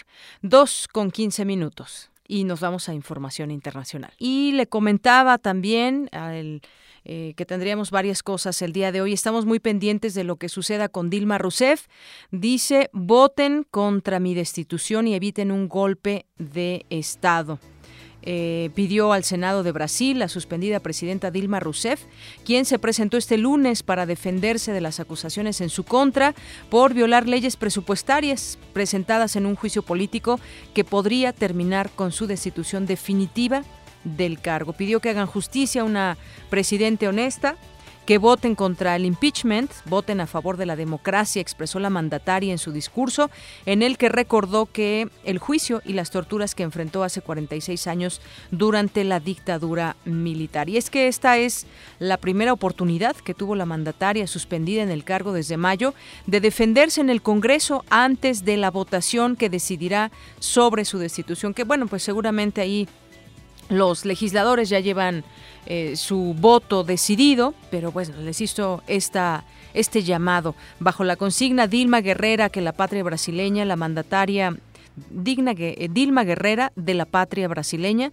La mandataria fue recibida por unas decenas de simpatizantes en el edificio del Congreso pasadas las 9 de la mañana. Si es destituida, el presidente interino Michel Temer continuaría oficialmente como líder de Brasil durante el resto del periodo. Y hay que señalar que también, pues no, no todo Brasil quiere a Michel Temer consideran una imposición el que esté al frente del gobierno y pues bueno, ya, ya veremos lo que sucede a lo largo de este día. Hoy, hoy se va a saber qué es lo que que sucede con Dilma Rousseff, porque pues por una parte también crecen estas muestras en contra de Michelle Temer. Ya estaremos atentos. Y Colombia vive su primer día de silencio de los fusiles. Vive hoy el primer día de silencio definitivo de las FARC. Eh, en cuanto a las armas, tras 52 años de guerra contra el Estado, luego del histórico acuerdo de paz alcanzado entre el gobierno y esa guerrilla, desde las cero horas desde las cero horas rige en todo el país el cese al fuego y de hostilidades bilateral y definitivo. Y bueno, pues por otra parte también eh, en Estados Unidos voy a hacer un importante discurso sobre la inmigración ilegal el miércoles en el gran estado de Arizona, informó Trump en un mensaje en su cuenta oficial de Twitter la noche de este domingo. Vamos a ver qué dice que dicen qué términos, en términos expresa respecto al tema de la inmigración y sobre todo en un lugar como Arizona, ¿no? que se ha destacado también estar en contra de la inmigración y donde ha habido una serie, serie de problemas con los inmigrantes. Y bueno, pues también hay en Estados Unidos o información que tiene que ver con el proceso electoral que viene. Voy a votar por Hillary Clinton, dice, dice Rosario Marín en una entrevista que le da el Universal, la mexicana nacionalizada estadounidense más prominente en la política de ese país y quien fuera tesorera de Estados Unidos entre 2001 y 2003, bajo la administración del presidente George Bush. Los 527 millones de dólares en papel que se emitieron diariamente en esos años llevan también, ella fue alcaldesa en 1994-99 de Huntington Park, la ciudad que tiene 99% de habitantes hispanoparlantes. Así que Rosario Marín llegó a Estados Unidos desde los 14 años, que una republicana tan destacada anuncie que no solo quiere que el candidato presidencial de su partido, Donald Trump, pierda las elecciones, sino que además promueve el voto en favor de Hillary Clinton, bueno, pues sin duda también está haciendo historia, es lo que se señala en este diario. Y bueno, pues nos vamos ahora a nuestras notas universitarias también, continuando con esta información. Hoy es el Día Internacional de los Ensayos Nucleares. Este 29 de agosto se conmemora este día y es indispensable buscar el cumplimiento de un acuerdo total que frene esas peligrosas actividades. Mi compañera Dulce García nos tiene esta información. ¿Qué tal, Deyanira? Buenas tardes a ti y al auditorio. Este 29 de agosto se conmemora el Día Internacional contra los Ensayos Nucleares, con la intención de evitar amenazas latentes como los programas de desarrollo de armas nucleares y misiles de largo alcance de Corea del Norte. Al respecto, el doctor Julio Herrera, investigador del Instituto de Ciencias Nucleares de la UNAM, comenta lo siguiente. Esto se inició desde 1945, cuando se detonó la primera prueba de una bomba de plutonio dentro del proyecto Manhattan. Como sabemos, las únicas dos armas nucleares que se utilizaron en guerra fueron las de Hiroshima y Nagasaki también en 1945 y a partir de eso se realizaron toda una serie de eh, pruebas nucleares por distintos países. Por ejemplo, los Estados Unidos han eh, producido algo así como 1032 pruebas nucleares. La Unión Soviética produjo 715 pruebas nucleares, pero no solo es importante el número de pruebas nucleares, sino también la magnitud de cada una de ellas. Aunque sean pruebas, los daños al planeta pueden ser catastróficos. Por ello se han impulsado dos tratados para prohibir los ensayos nucleares, uno parcial, firmado en 1963, y otro total, firmado en 1996. El primero prohibía únicamente pruebas nucleares en la atmósfera, el espacio y en el océano, pero se permitió todavía seguir haciendo pruebas nucleares en el subsuelo. El tratado total buscaría la prohibición incluso en pruebas subterráneas. Ahora, la razón por la que muchos países no eh, quisieron ratificar este tratado era la falta de supervisión para poder detectar las pruebas nucleares. Hoy en día se ha desarrollado toda una red tanto de sistemas sismológicos como radiológicos que permiten saber si existe una prueba nuclear prácticamente en cualquier parte del mundo. Para Herrera, el mayor problema no son las pruebas, sino que una nación quiera realmente utilizar las armas nucleares. Por ello, el Tratado de Prohibición Total de Armas Nucleares cuenta con una comisión preparatoria en la que estudiantes de Derecho, Relaciones Internacionales y Ciencias de la Tierra pueden participar a través de Internet. Hasta aquí la información de Yanira. Muy buenas tardes.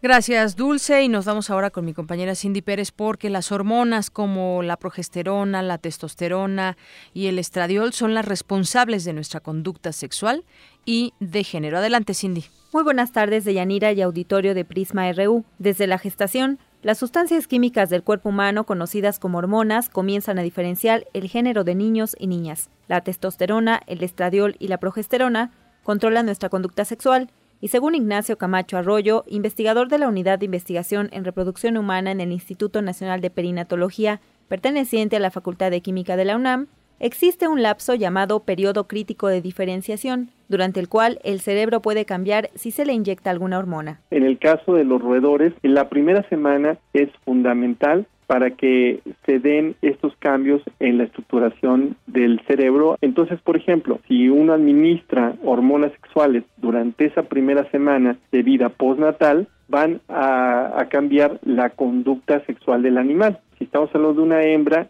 si se administra hormonas sexuales, esta se puede desfeminizar o masculinizar y entonces ya no tener conductas típicamente femeninas sino masculinas. En el caso del ser humano, quizá a final del primer trimestre y, y en adelante es cuando el cerebro sería más sensible el académico universitario dijo que no se puede asegurar una correlación entre los niveles de hormonas y la preferencia sexual, aunque no se ha descartado que la exposición cerebral a ciertos medicamentos o incluso al medio ambiente durante el periodo crítico lleven a cambios en la diferenciación sexual.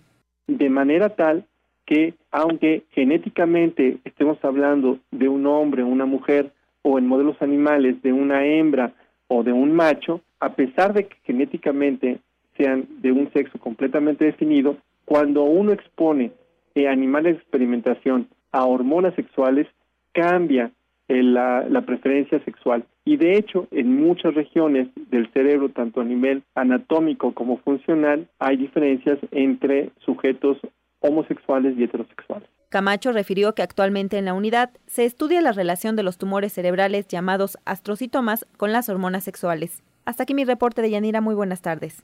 Gracias, Cindy. Muy buenas tardes. Y bueno, pues eh, este fin de semana conocimos de este aumento de las tarifas industriales y comerciales para septiembre, un nuevo aumento que contrasta también lo que se dice en el discurso, lo que es en la realidad y cómo pues se viene también una oleada de, de los precios que van subiendo debido a esto, porque ya también, pues a final de cuentas se pasa la factura al consumidor común y corriente, o aunque hablen de estas cifras de los, gran, los industriales o, solamente tarifas que son comerciales, pero que al final llegan, llegan a todos nosotros. Vamos a escuchar este Vox Populi, donde Prisma RU sale a las calles y les pregunta, pues, ¿qué opinan de otro aumento más a las tarifas de gasolina y de electricidad? Adelante.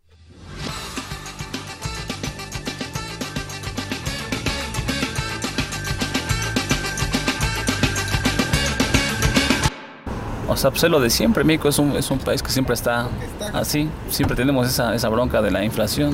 Ya uno vive con esa crisis. Definitivamente esto afecta a la canasta básica y ante todo, al subir la gasolina, pues sube todos los demás insumos. Entonces, esto es una falta de, yo pienso, de compromiso por parte del gobierno federal con la población. No, pues es que nos habían dicho que con la reforma energética que todos nos íbamos a beneficiar, pero ya llevamos que dos veces gasolina, entonces ya no sé. La verdad, creo que cada vez que dicen que no va a pasar es porque tenemos que de qué va a pasar. Eso está demasiado alto y nos perjudica a todos, ¿no? Totalmente. Que está muy mal todo esto todo el gobierno lo está haciendo muy mal. Hay gente que no puede pagar la luz del consumo y es excesivo. Y lo de la gasolina también, porque al incrementar la gasolina sube todo. Y la gente que gana sueldo mínimo, ¿cómo viven? El gobierno está muy, muy mal. Nunca va a bajar la delincuencia mientras sigan aumentando el consumo del gas, de la, de la luz y de la gasolina. No, pues es mal, muy mal. ¿Cómo va a estar bien? Puras mentiras nos dan. Nos dicen que esto va a bajar, que esto va a estar bien. Todo lo contrario. Esta qué situación estamos viviendo tan, tan bárbara, ¿no? Una crisis tremenda.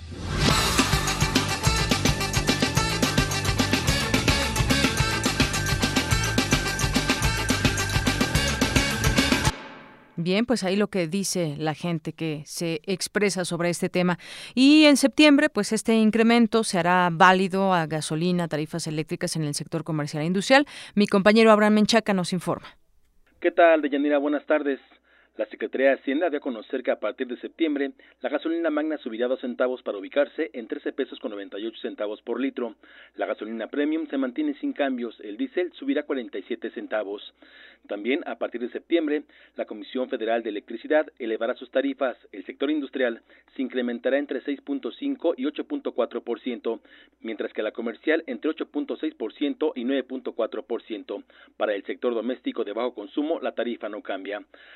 Ante estos aumentos, la Cámara Nacional de la Industria de la Transformación advirtió que la industria incrementará los precios de sus productos finales. El maestro Román Moreno Soto, académico de la Facultad de Estudios Superiores Aragón, dijo que estos incrementos son sensibles al gasto corriente de los hogares mexicanos. Además, debemos de, recordar que en nuestro país, por ejemplo, el, precio de la gasolina representa aproximadamente el 70% de lo que es un salario mínimo. Entonces, por ahí tenemos nosotros que eso eh, se ve mermado en cuanto a la capacidad de, poder de compra de los hogares y si ello también lo, lo vinculamos a que tanto la electricidad como la gasolina son bienes que además de ser inelásticos están conectados mediante ciertas redes de comercialización y que son de alguna manera insumos fundamentales de ciertos procesos, eso va a generar eh, una un efecto dominó en otros bienes y servicios que son fundamentales para la canasta básica de esos hogares. De Yanira, al respecto, el doctor Darío Ibarra Zavala, académico de la Facultad de Estudios Superiores Aragón, explicó que el aumento en los energéticos implica un incremento en los costos de cualquier bien o servicio. Eh, los costos de los energéticos en gran medida obedecen a los costos de operación de las empresas encargadas de producir esos energéticos, concretamente Pemex y Comisión Federal de Electricidad. En el caso de ambos, un tema que no se ha ventilado lo suficiente, aunque ya se empieza a hablar de ello, es el costo por el pago de pensiones.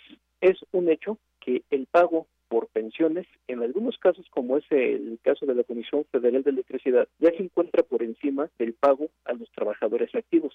Así es que el pago de pensiones debe ser financiado o solventado de alguna forma. Esto implica necesariamente cobrar más por el producto que se está vendiendo. En este caso concreto, los energéticos. Así es que el pago de pensiones lo único que nos puede hacer pensar incrementos que se tengan en el futuro cercano sean mayores que los que tendremos en este momento. Villanera, la información que tengo. Buenas tardes. Gracias, Abraham. Muy buenas tardes. Dos con 29 minutos. Y estamos, vamos a estrenar en este momento una nueva sección que se llama Cantera RU, donde estudiantes y egresados destacados tendrán una participación aquí para conocer de sus proyectos, sus actividades. Mis compañeros Vicky Sánchez y Toño Quijano estarán pues recorriendo los diferentes campus, institutos para conocer pues a estos, a estos estudiantes y egresados destacados de nuestra máxima casa de estudios. Y hoy vamos a comenzar con Salvador Aviña. Adelante.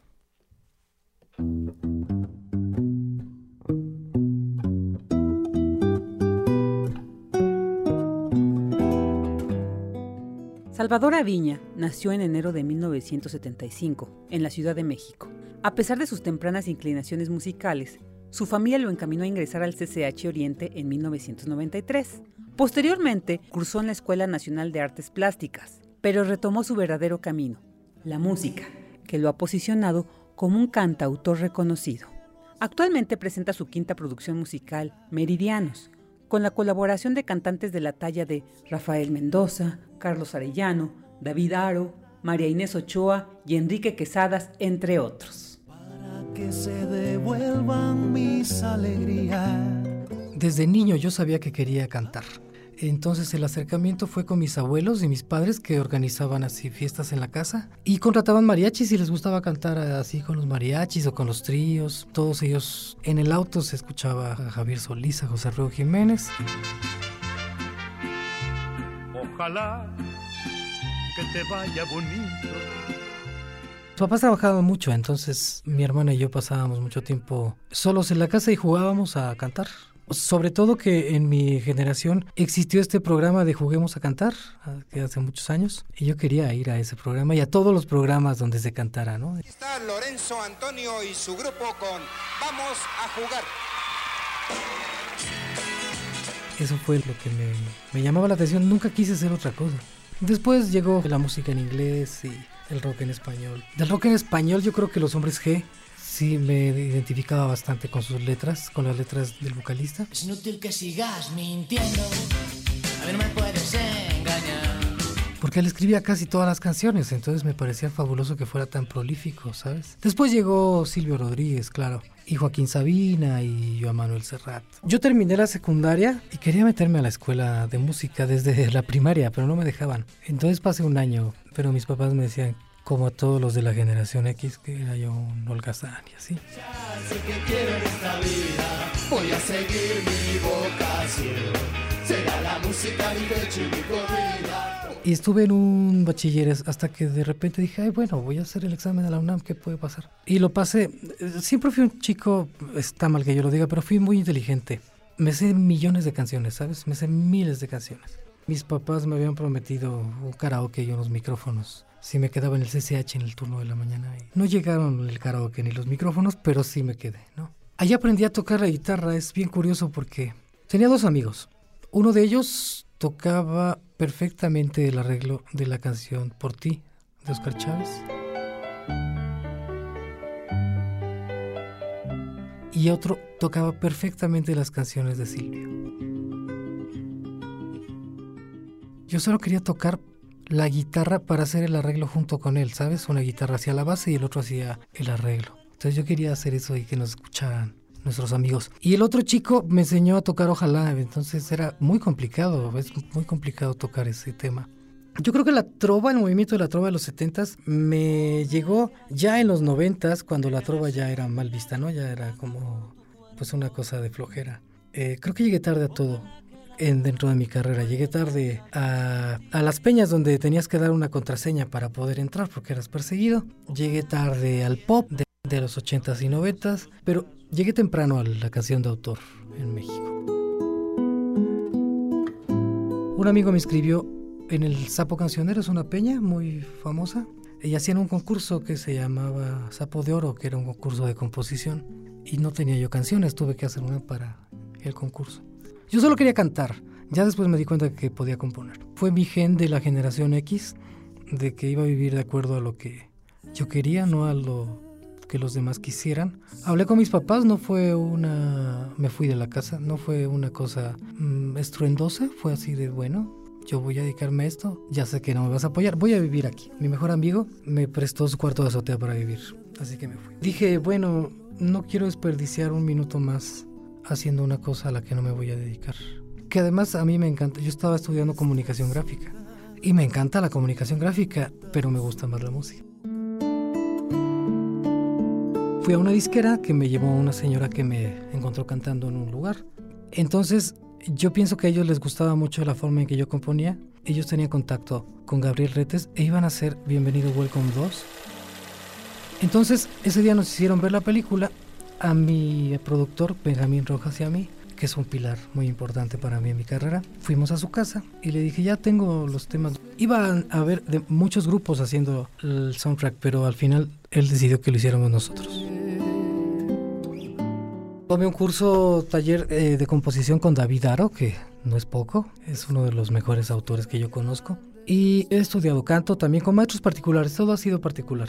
Imagino un tema y luego lo desarrollo en mi cabeza. No me gusta estarme presionando porque es lo que más me gusta hacer. Me encontró. Antes yo creo que estaba persiguiendo mi sueño, ahora lo estoy viviendo y es una cosa maravillosa. Si te quedas conmigo, piensa bien lo que quieres, quítate los recuerdos, los momentos perdidos. Si me vas a... Para Radio UNAM, Virginia Sánchez y Antonio Quijano.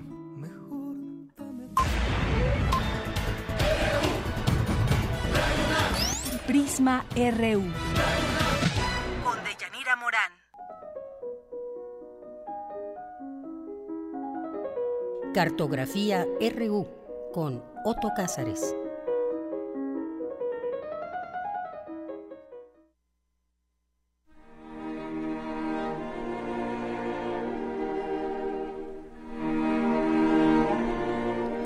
Dos con treinta y seis minutos y ya extrañaba tener Otto aquí en la cabina. Otto, bienvenido, buenas Gracias, tardes. Gracias, querida Deyanira. Yo también te extrañaba, ya no nos habíamos visto, todas nuestras comunicaciones habían sido por teléfono. Así es. Bueno, pero, pero bueno. ya estamos aquí. Festejemos que estás aquí. Exacto. ¿Y qué tema nos tienes para hoy, querido eh, Otto? El tema de hoy es eh, bastante particular, tiene que ver con mi arquitectura emocional, pero también tiene que ver con el calendario cultural.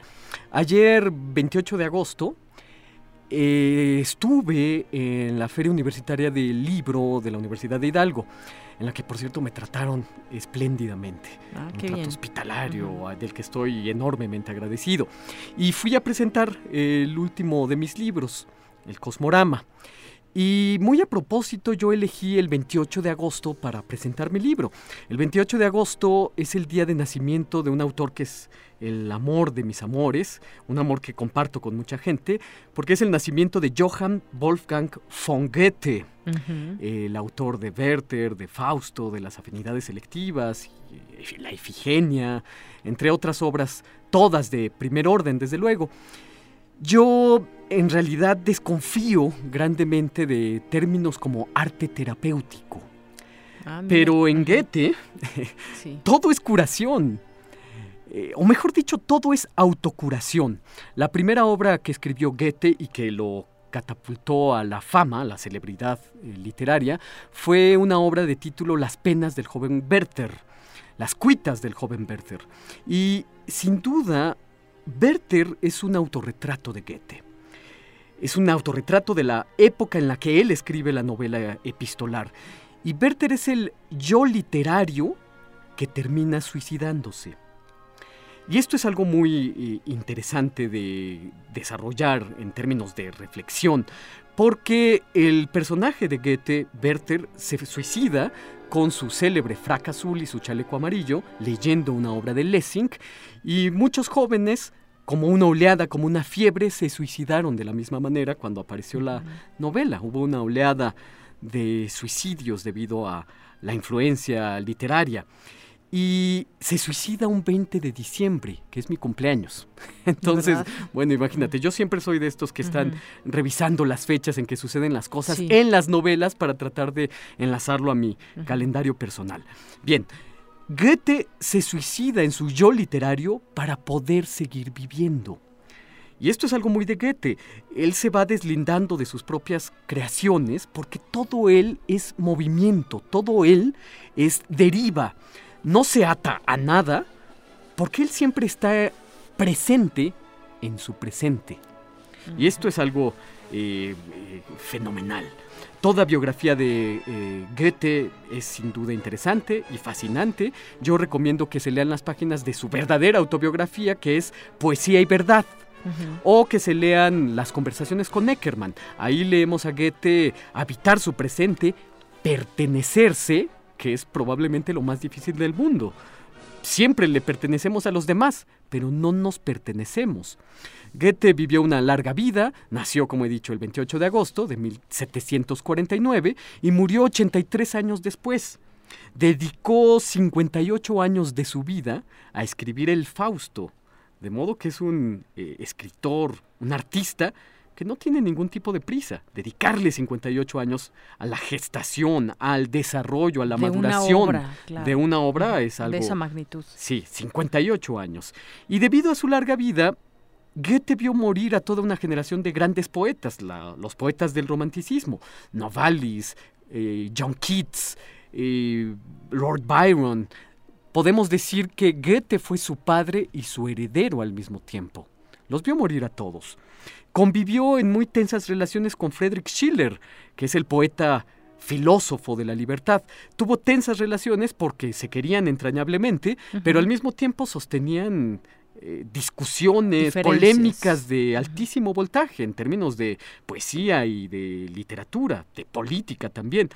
En una de sus conversaciones, Goethe dijo, la distinción entre clásico y romántico lo inventamos Schiller y yo. Es decir, Goethe se consideraba a sí mismo un clásico y a Schiller lo llamaba romántico. Goethe era dueño de sus potencias y Schiller era alguien que se dejaba atravesar por sus potencias. No era dueño de ellas. Ellas eran dueño de él. Uh -huh. En Goethe todo es eh, contención. Es extraordinario cómo Goethe dominaba sus pasiones y cómo dominaba sus problemas, con una serenidad y con un extraño distanciamiento de las cosas que a veces puede parecer un tanto pedante. De hecho, eh, creo que en las conversaciones con Eckermann aparece un Goethe encumbrado, pedante, y extrañamente alejado de sus propios asuntos, con mucha serenidad y mucha frialdad ve sus propios asuntos. Pero lo que sí es cierto es que en Goethe siempre hay un universo de sabiduría que da la impresión muy rara de estar a sus anchas en el mundo. Es un artista que parece estar en el mundo muy a gusto y esto es algo eh, inédito. Bueno, no inédito, pero sin duda raro. Claro. Hay una cierta resignación de un sabio, de un viejo sabio estoico de otro tiempo. Su misión literaria es la más difícil de todas, salvar al yo, tener un alma capaz de volverse sobre sí misma, autocurarse, autodeterminarse y ganar para sí la libertad, sin juzgarse a sí mismo, sino solamente observándose. Por eso yo digo que Goethe se ocupa solo del lado curable de la existencia. Lo incurable lo deja pasar. De Goethe se ha escrito muchísimo y se han dicho todo tipo de cosas exaltadas. Se ha dicho, por ejemplo, que es la concentración en una sola persona de la sabiduría occidental, lo cual es desde luego hiperbólico. Nadie en sí mismo detenta las verdades absolutas, ni en arte ni en ningún otro campo. Sí se trata de una personalidad extraordinaria. Otros han dicho que su carisma lo pudo haber convertido en fundador de una religión que es otra exageración, otra hipertrofia. Fundó una secta y esa secta es literaria. Un notable erudito, por ejemplo, crítico literario, Harold Bloom, compara a Goethe con Shakespeare. Mientras que Shakespeare crea personajes más brillantes que sí mismo, crea Hamlet, crea Rosalinda, Yagua, Falstaff, Goethe opaca con su personalidad a sus propias creaciones. Dice Harold Bloom que junto a eh, Fausto, Goethe resulta mucho más brillante. Fausto resulta un tanto opaco. Un juicio un tanto injusto porque Fausto no es tanto un personaje como una matriz de ideas artísticas. Y sobre todo es una matriz de ideas artísticas en la segunda parte del Fausto, la que trabajó ya precisamente en su ancianidad. Un día después del nacimiento de Goethe, el 29, leo, a manera de homenaje, este consejo que nos da Fausto y que yo me repito siempre, es algo que yo no quiero olvidar. Es necesario no olvidar este consejo de eh, Goethe a través de su Fausto. Dice así, sí, por, por entero me entrego a ese designio que es la última palabra de la sabiduría. Solo merece libertad y vida quien diariamente sabe conquistarlas. Transcurran de ese modo sus activos años, cercados de peligros, el niño, el hombre adulto, el anciano. Un gentío así querría llover y hallarme en terreno libre con un libre pueblo. Decirle habría al instante, detente, eres tan bello. No es posible que la huella de mis días terrenales vaya a perderse en las eras. En el presentimiento de tan alta dicha, gozo ya del supremo momento. Estar presente en el presente, que es lo más difícil. Pues excelente texto que nos lees y muchas gracias como siempre. Gracias de Deyanira y hasta el próximo lunes en la próxima cartografía. Claro que sí, un abrazo Otto, gracias.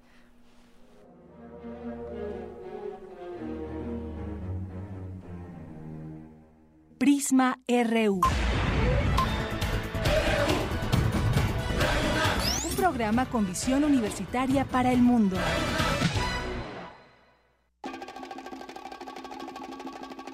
Me da mucho gusto, como todos los lunes y jueves, hoy es lunes, recibir a Hugo Huitrón, es director de la Gaceta UNAM. ¿Qué tal, Hugo? ¿Cómo estás? Buenas tardes. Buenas tardes, Yanira. ¿Cómo te, ¿Cómo te ha ido? Muy bien, muchas gracias. Pues fíjate, tengo en manos, en mis manos la Gaceta UNAM y pues en la portada podemos ver eh, pues el dorso de una mujer Protocolo UNAM contra la violencia de género, algo de lo que ya habíamos venido adelantando desde la semana pasada y eso es lo que hoy tienen en su portada. Cuéntanos un poco de ello. Sí, mira, este, aquí cabe destacar que en este sentido eh, la publicación en páginas interiores resalta el acuerdo del rector por el, que se, por el que se establecen políticas para la prevención, atención, sanción y erradicación de casos de violencia de género en la UNAM. Es algo muy importante. En, en academia eh, mencionamos que investigadores del Instituto de Ciencias del Mar y Limnología analizan consecuencias del cambio climático mediante centros de monitoreo instalados en sus sedes en Ciudad del Carmen, Mazatlán y Puerto Morelos. Sí, fíjate que justamente en este, en este tema del cambio climático, pues muchos de los efectos ya se están viendo y aquí justamente inicia esta nota diciendo que de acuerdo con datos de la Organización Meteorológica Mundial, los seis primeros meses de este año han vuelto a romper el récord mundial de calor, lo que quiere decir que este 2016 eh, pues se está convirtiendo en el año más caluroso para el planeta y esto trae sus consecuencias. Y bueno, parte de lo que nos comentas viene hoy en las páginas de, la Gaceta. Así es. También este, este, damos cuenta de el rescate de cultivos de agave que están, están realizando en el Instituto de Biología. Eh, desde hace más de 10.000 años esta planta ha tenido usos variados. De su penca se elaboran fibras textiles o se queman para ser consumidas. El, agua, el agua, aguamiel que se produce puede sustituir el azúcar y es utilizado por los diabéticos. Son de las cosas importantes que tiene este cultivo. Además que, bueno, pues, como todos sabemos, eh, esta planta, pues este, de ahí proviene el pulque, una bebida que tiene muchos años en nuestro país. Y que hasta la fecha sigue teniendo pues gran éxito, ¿no? Todavía existen algunas pulquerías en la Ciudad de México, digo, no tantas tal vez como anteriormente, pero sigue siendo popular esta bebida. Pues es una bebida nacional, ¿verdad? Este, por otro lado, te este, quiero comentar algo importante, mucho, muy importante para la UNAM, que el, servicio social cumplió ocho décadas y como sabemos es un trabajo multidisciplinario que realizan alumnos en las zonas marginadas de nuestro país. Es un trabajo que, realizan para su servicio social y que, bueno, de alguna manera se beneficia eh, a esas, esos lugares donde no llegan este, médicos, ingenieros, en sí una serie de, una serie de de alumnos que, que cursan diferentes materias y que ayudan a nuestra población. Así es, como aquí mismo se dice en las páginas de la Gaceta, el Servicio Social Médico puente con la sociedad, ¿no? Y se atienden distintas enfermedades, padecimientos y con esta labor los estudiantes y mucha gente que ya están como, como pasantes, pues pueden ayudar a generar ese tipo de servicios hacia la sociedad. ¿Qué más, Hugo? ¿Qué más hay el día de hoy? Así es, mira, y para, para cerrar, este pues tenemos en deportes, gimnasia al alcance de todos los aficionados, todos aquellos que quieran desarrollar elementos básicos. el objetivo de esto es mover a la, a la, comunidad, ¿verdad? Enseñar a que ejecuten los elementos esenciales de, de gimnasia artística de manera lúdica. Eso es lo que tendríamos lo que tenemos en nuestra, en nuestra Gaceta el día de hoy. Así es, y bueno, pues ya por último destacar este tema de cultura, ¿no? Esta gira exitosa que tuvo el coro universitario Estacato. Así es, esta gira, esta gira que se presentó en varias ciudades. Fue muy enriquecedor, tuvieron la oportunidad de presentarse en varias partes de Alemania como en Baden-Baden, Hamburgo y Berlín. Van Bensheim y Polheim, entre otras ciudades, y ahí contaron con una buena recepción por parte del público. Y además en otros momentos se han presentado en Alemania, en Bélgica, en Francia, en Italia, en Luxemburgo, Países Bajos, Polonia, entre otros lugares. Así que, pues qué bueno que sigan cosechando éxitos este coro universitario. Sí, además lo más importante es que son estudiantes. Efectivamente. Pues Hugo Huitrón, como siempre, muchas gracias. No, a ustedes muchas gracias y como siempre les deseo que sean felices. Gracias, Hugo. Un abrazo. Hasta el Hasta jueves. Luego.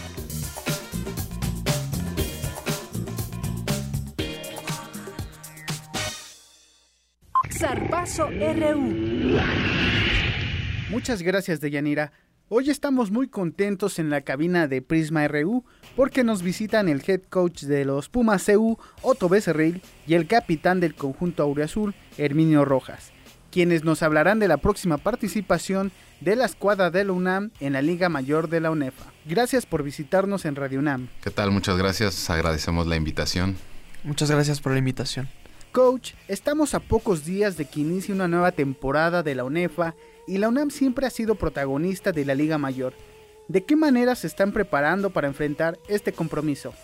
Nosotros nos estamos preparando con bastante entusiasmo, con bastante eh, ahínco. Hemos trabajado desde principios de este año con miras a, nuestra temporada. Cerramos nuestra primera etapa de, preparación con nuestro partido que tuvimos en contra de la Universidad de Juan Gakuin eh, de Japón eh, en el primer tazón internacional universitario, celebrado el 25 de junio en el Estadio Olímpico Universitario. Fue un partido que, si bien no salimos con el, resultado eh, favorable en términos del marcador a nuestro favor, fue un partido bastante interesante que nos dejó con muchas eh, experiencias, con, con, muchas enseñanzas, con miras a nuestra, a nuestra campaña 2016 tuvimos después de eso un par de semanas de, descanso en, julio y desde entonces eh, regresamos ya al trabajo con miras justo a, nuestra campaña de este,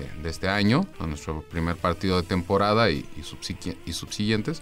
Y creo que el equipo va, va muy bien, hemos trabajado muy bien, hemos tratado de afinar todos esos pequeños errores que tuvimos o grandes errores que tuvimos y, y tener a nuestro equipo listo para esta temporada.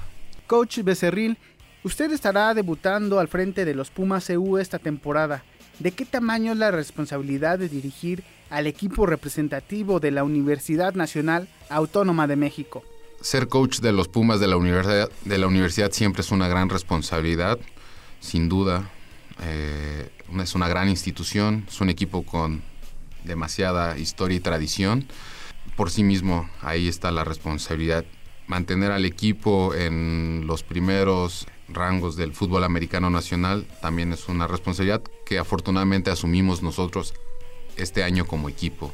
No es exclusivamente trabajo de una sola persona, sino todo el equipo estamos comprometidos sin duda a mantener el equipo en el mejor nivel eh, del fútbol americano nacional y creo que en eso estamos enfocados todo el equipo, es decir, entrenadores, jugadores, staff administrativo. Y hablando de responsabilidad, Herminio, tú eres capitán de los Pumas CU para esta temporada.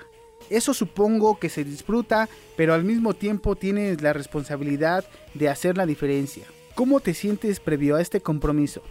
Sí, la realidad es un gran honor para mí representar a la universidad eh, deportivamente en, en este nivel de competencia a nivel nacional y también eh, académicamente, ¿no? Es para mí un, gran orgullo poder decir que soy un estudiante universitario y a la vez eh, por defender los colores de la universidad. ¿Qué te dijeron tus compañeros cuando supieron que tú serías el líder de este equipo? Pues muy emocionados. La realidad es que eh, la elección fue muy, muy amena. Fue una decisión del equipo. Entonces eso a mí me, me llena como jugador, como persona el saber que el trabajo de, varios años se vio reflejado para que todos tomaran esa decisión. Coach, ¿cuáles son los puntos más fuertes de su equipo que podrán aprovechar para esta temporada? Sin duda yo creo que el, mejor punto que, tenemos nosotros como equipo es el compromiso que existe con la institución y con su equipo de los muchachos. Eh, la mayoría de ellos se han formado o, son jugadores que salieron de nuestras eh, categorías inferiores. Entonces hay un gran arraigo con sus colores. Sin duda eso genera un mayor compromiso, a la vez una mayor responsabilidad con, con el equipo y eso nos creo que es una de nuestras mayores, si no es que nuestra mayor fortaleza. ¿no? Sin duda en el aspecto técnico, en el aspecto físico, es un equipo eh, creo que muy bien preparado, es un equipo eh, de una talla bastante considerable, tenemos buen tamaño en ambos lados del balón, tanto ofensivo como defensivo, y y es un equipo también que, que trabaja muy bien, que entiende qué es lo que tiene que hacer para poder mantener o para poder estar en, lo más alto del fútbol americano, ¿no? Entonces, eh, esto ya se, es una cultura que se ha generado a lo largo de los últimos años y se transmite generación tras generación. Entonces, nuestros jugadores novatos hoy en día eso lo, lo, perciben de inmediato y por su propia cuenta se meten a trabajar al gimnasio, llegan temprano, ven video, eh, comen bien, descansan bien. Creo que, creo que eso es sin duda nuestra mayor fortaleza. Oiga, y perdone que se lo pregunte tan fríamente, pero ¿cuál es el objetivo de Pumas CU en esta campaña? ¿Para qué está el equipo? Pues el objetivo es mantenernos en lo más alto del fútbol americano nacional, sin duda. Nuestro, nuestra mira eh, como equipo está en eso, ¿no? Mantenernos en los primeros planos del fútbol americano, ser un equipo protagonista, estar disputando los, los playoffs y el campeonato, sin duda eh, eso es nuestro objetivo. Herminio, abren la liga este 10 de septiembre cuando se enfrenten a la Universidad de las Américas de Puebla. ¿Cómo notas al grupo previo a su debut en la Liga Mayor? Bastante emocionado. La realidad es, es una temporada diferente eh, en los últimos años. Entonces, emocionados.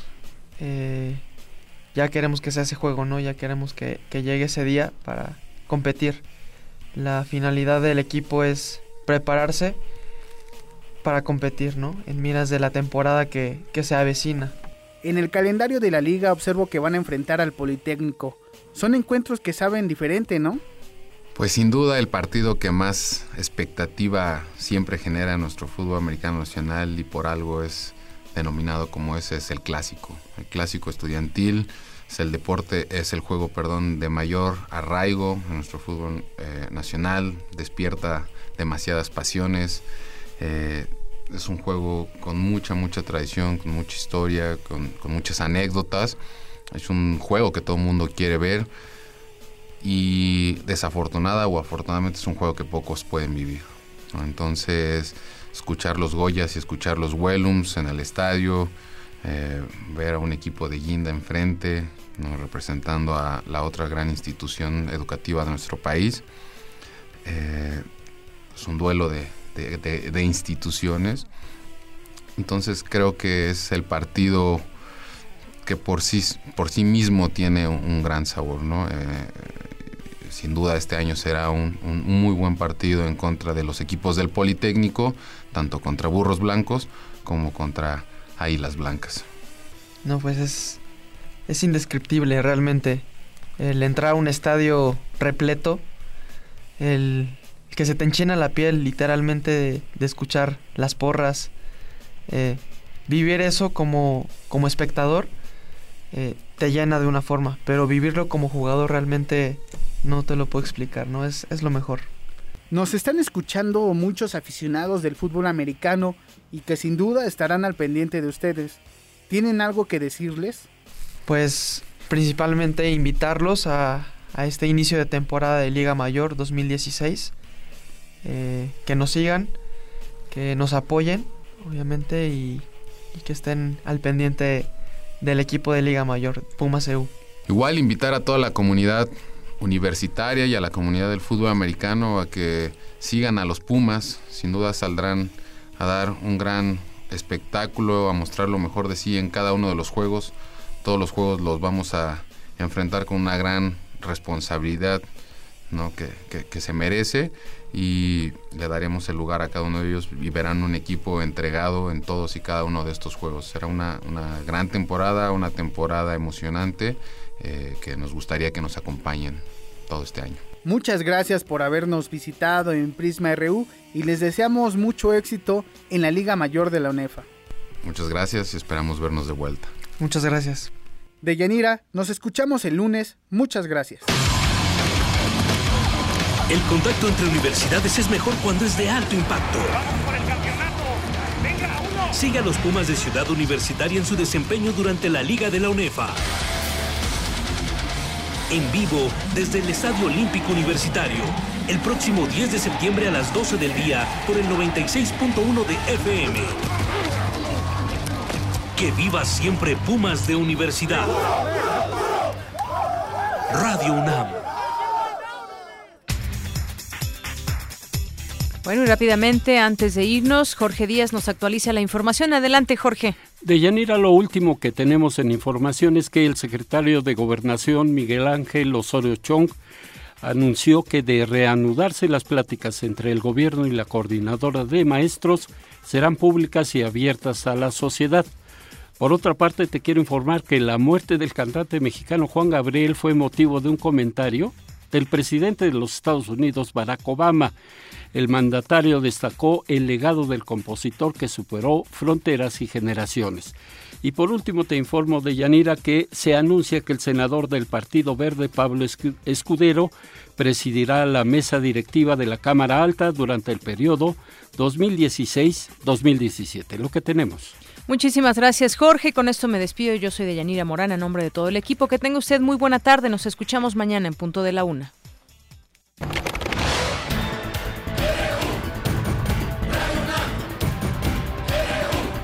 Prisma RU. Los perfiles del acontecer universitario de México y el mundo en una frecuencia. De lunes a viernes, de una a 3 de la tarde. Radio UNAM. Clásicamente informativa.